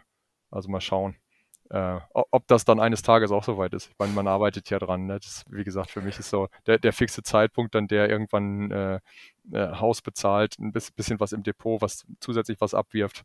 Und dann mache ich halt nur noch Teilzeit meinen eigenen Unfug und, äh, und mache vielleicht noch irgendwas in Anstellung, was halt Spaß macht oder Sinn ergibt. Ne? Da bist du wahrscheinlich dann noch, wenn man was, ich habe ja die Erfahrung, nicht die Erfahrung, aber wenn man was dann wo man vorher so Teilzeit gemacht hat, das einigermaßen ganz gut funktioniert hat, also so mhm. Hobby-Spinnereien, mhm. aber wo Geld abgeworfen haben, macht man das plötzlich in Vollzeit, dann, und es ist jetzt keine komplett blöde Idee, dann explodiert es eigentlich nochmal. Mhm. Ähm, habe ich bei diversen Startups jetzt, die ich kenne, äh, auch beim Aktienfinder gesehen, als der Thorsten das dann in Vollzeit gemacht hat, sind die Umsätze halt nochmal durch die Decke gegangen. Ja. Und äh, ja, dementsprechend vielleicht gar keine schlechte Idee. Ja, ja, jetzt mal schauen. Aber jetzt haben wir auch schon fast zwei Stunden voll. Längste Folge. Es ähm, war, war klar. war klar, genau. Ähm, äh, genau, also ich bedanke mich auf jeden Fall mal recht herzlich für deine Zeit und vor allem für die interessanten Einblicke und Geschichten, äh, die du, die du äh, parat hattest. Ähm, Hast du noch irgendeine Frage? Möchtest du noch irgendwas wissen oder Nee, ich habe hab mir jetzt äh, nichts mehr aufgeschrieben. Das, tatsächlich hat mich das mit der Familie am meisten interessiert, weil da, äh, weil ich mich da an diesem Punkt gesehen habe, wo ich gesagt hätte, ey, wenn man jetzt die Möglichkeit hätte auszusteigen, es wäre der perfekte Zeitpunkt gewesen, mhm. ähm, weil du halt so diesen natürlichen Übergang hast und dann, dann hast du ja auch so dieses Ausklingen aus dem, aus dem Elternthema. Ne? Dann werden, gehen die irgendwann zur Kita und dann zur Schule und so weiter. Das klingt so langsam aus, ähm, sodass ich gedacht habe, boah, wenn ich jetzt schon so weit wäre, wie cool wäre das denn? Ähm, Genau, und äh, ansonsten werde ich, äh, werde ich einfach weiter deinen Blog verfolgen und äh, habe jetzt deine E-Mail-Adresse. Das heißt, du kriegst jetzt von mir dann einfach andauernd irgendwelche Fragen, wenn du was Wirres postest. ja, mach das. Äh, und wenn du was zum Programmieren wissen willst äh, oder da mal so einen Kickstart brauchst, äh, melde dich einfach. Ähm, oder so, so ein, manchmal hilft es einem ja, wenn man die, ich sag mal immer, die Tür gewiesen bekommt, wo man reingehen muss. Äh, ja, genau, dass man so einmal weiß, wo fängt man eigentlich an. Also, genau. we weißt du, wo, wo ist der Start? Was guckt man sich an? Was genau. ist eine Aufgabe, die am Anfang gut funktioniert? Du hast ja schon gesagt, einfach eine, eine Webseite programmieren, wo Hallo Welt rauskommt. Ähm, fand ich, oder was heißt eine Webseite programmieren? Ist für mich schon wieder so absurd, weil ich denke dann so, okay, ich gehe auf WordPress, tippe Hallo Welt ein und fertig. Ja, ja genau. das, und, und, und halt den anderen Weg dahin zu wählen, ähm, ist auf jeden Fall schon mal eine interessante Challenge gewesen. Und äh, das steht halt echt auf meiner To-Do-Liste für den Zeitpunkt, wo der Kopf so ein bisschen frei ist. Ich weiß noch nicht, was bis dahin alles noch abgearbeitet sein muss, aber ähm, das, ich ich finde, das ist, ist ein Skillset, was du da hast und was du, was du ja auch zu nutzen verstehst, mit dem man so viel machen kann.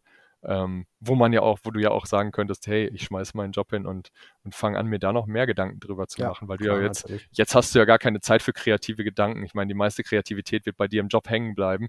Ähm, aber wenn man da irgendwie mal einen Monat freie Zeit hat, auf was für gute Ideen man kommen könnte, wäre wahrscheinlich auch genial. Mhm. Muss man natürlich dann Spaß dran haben. Ne?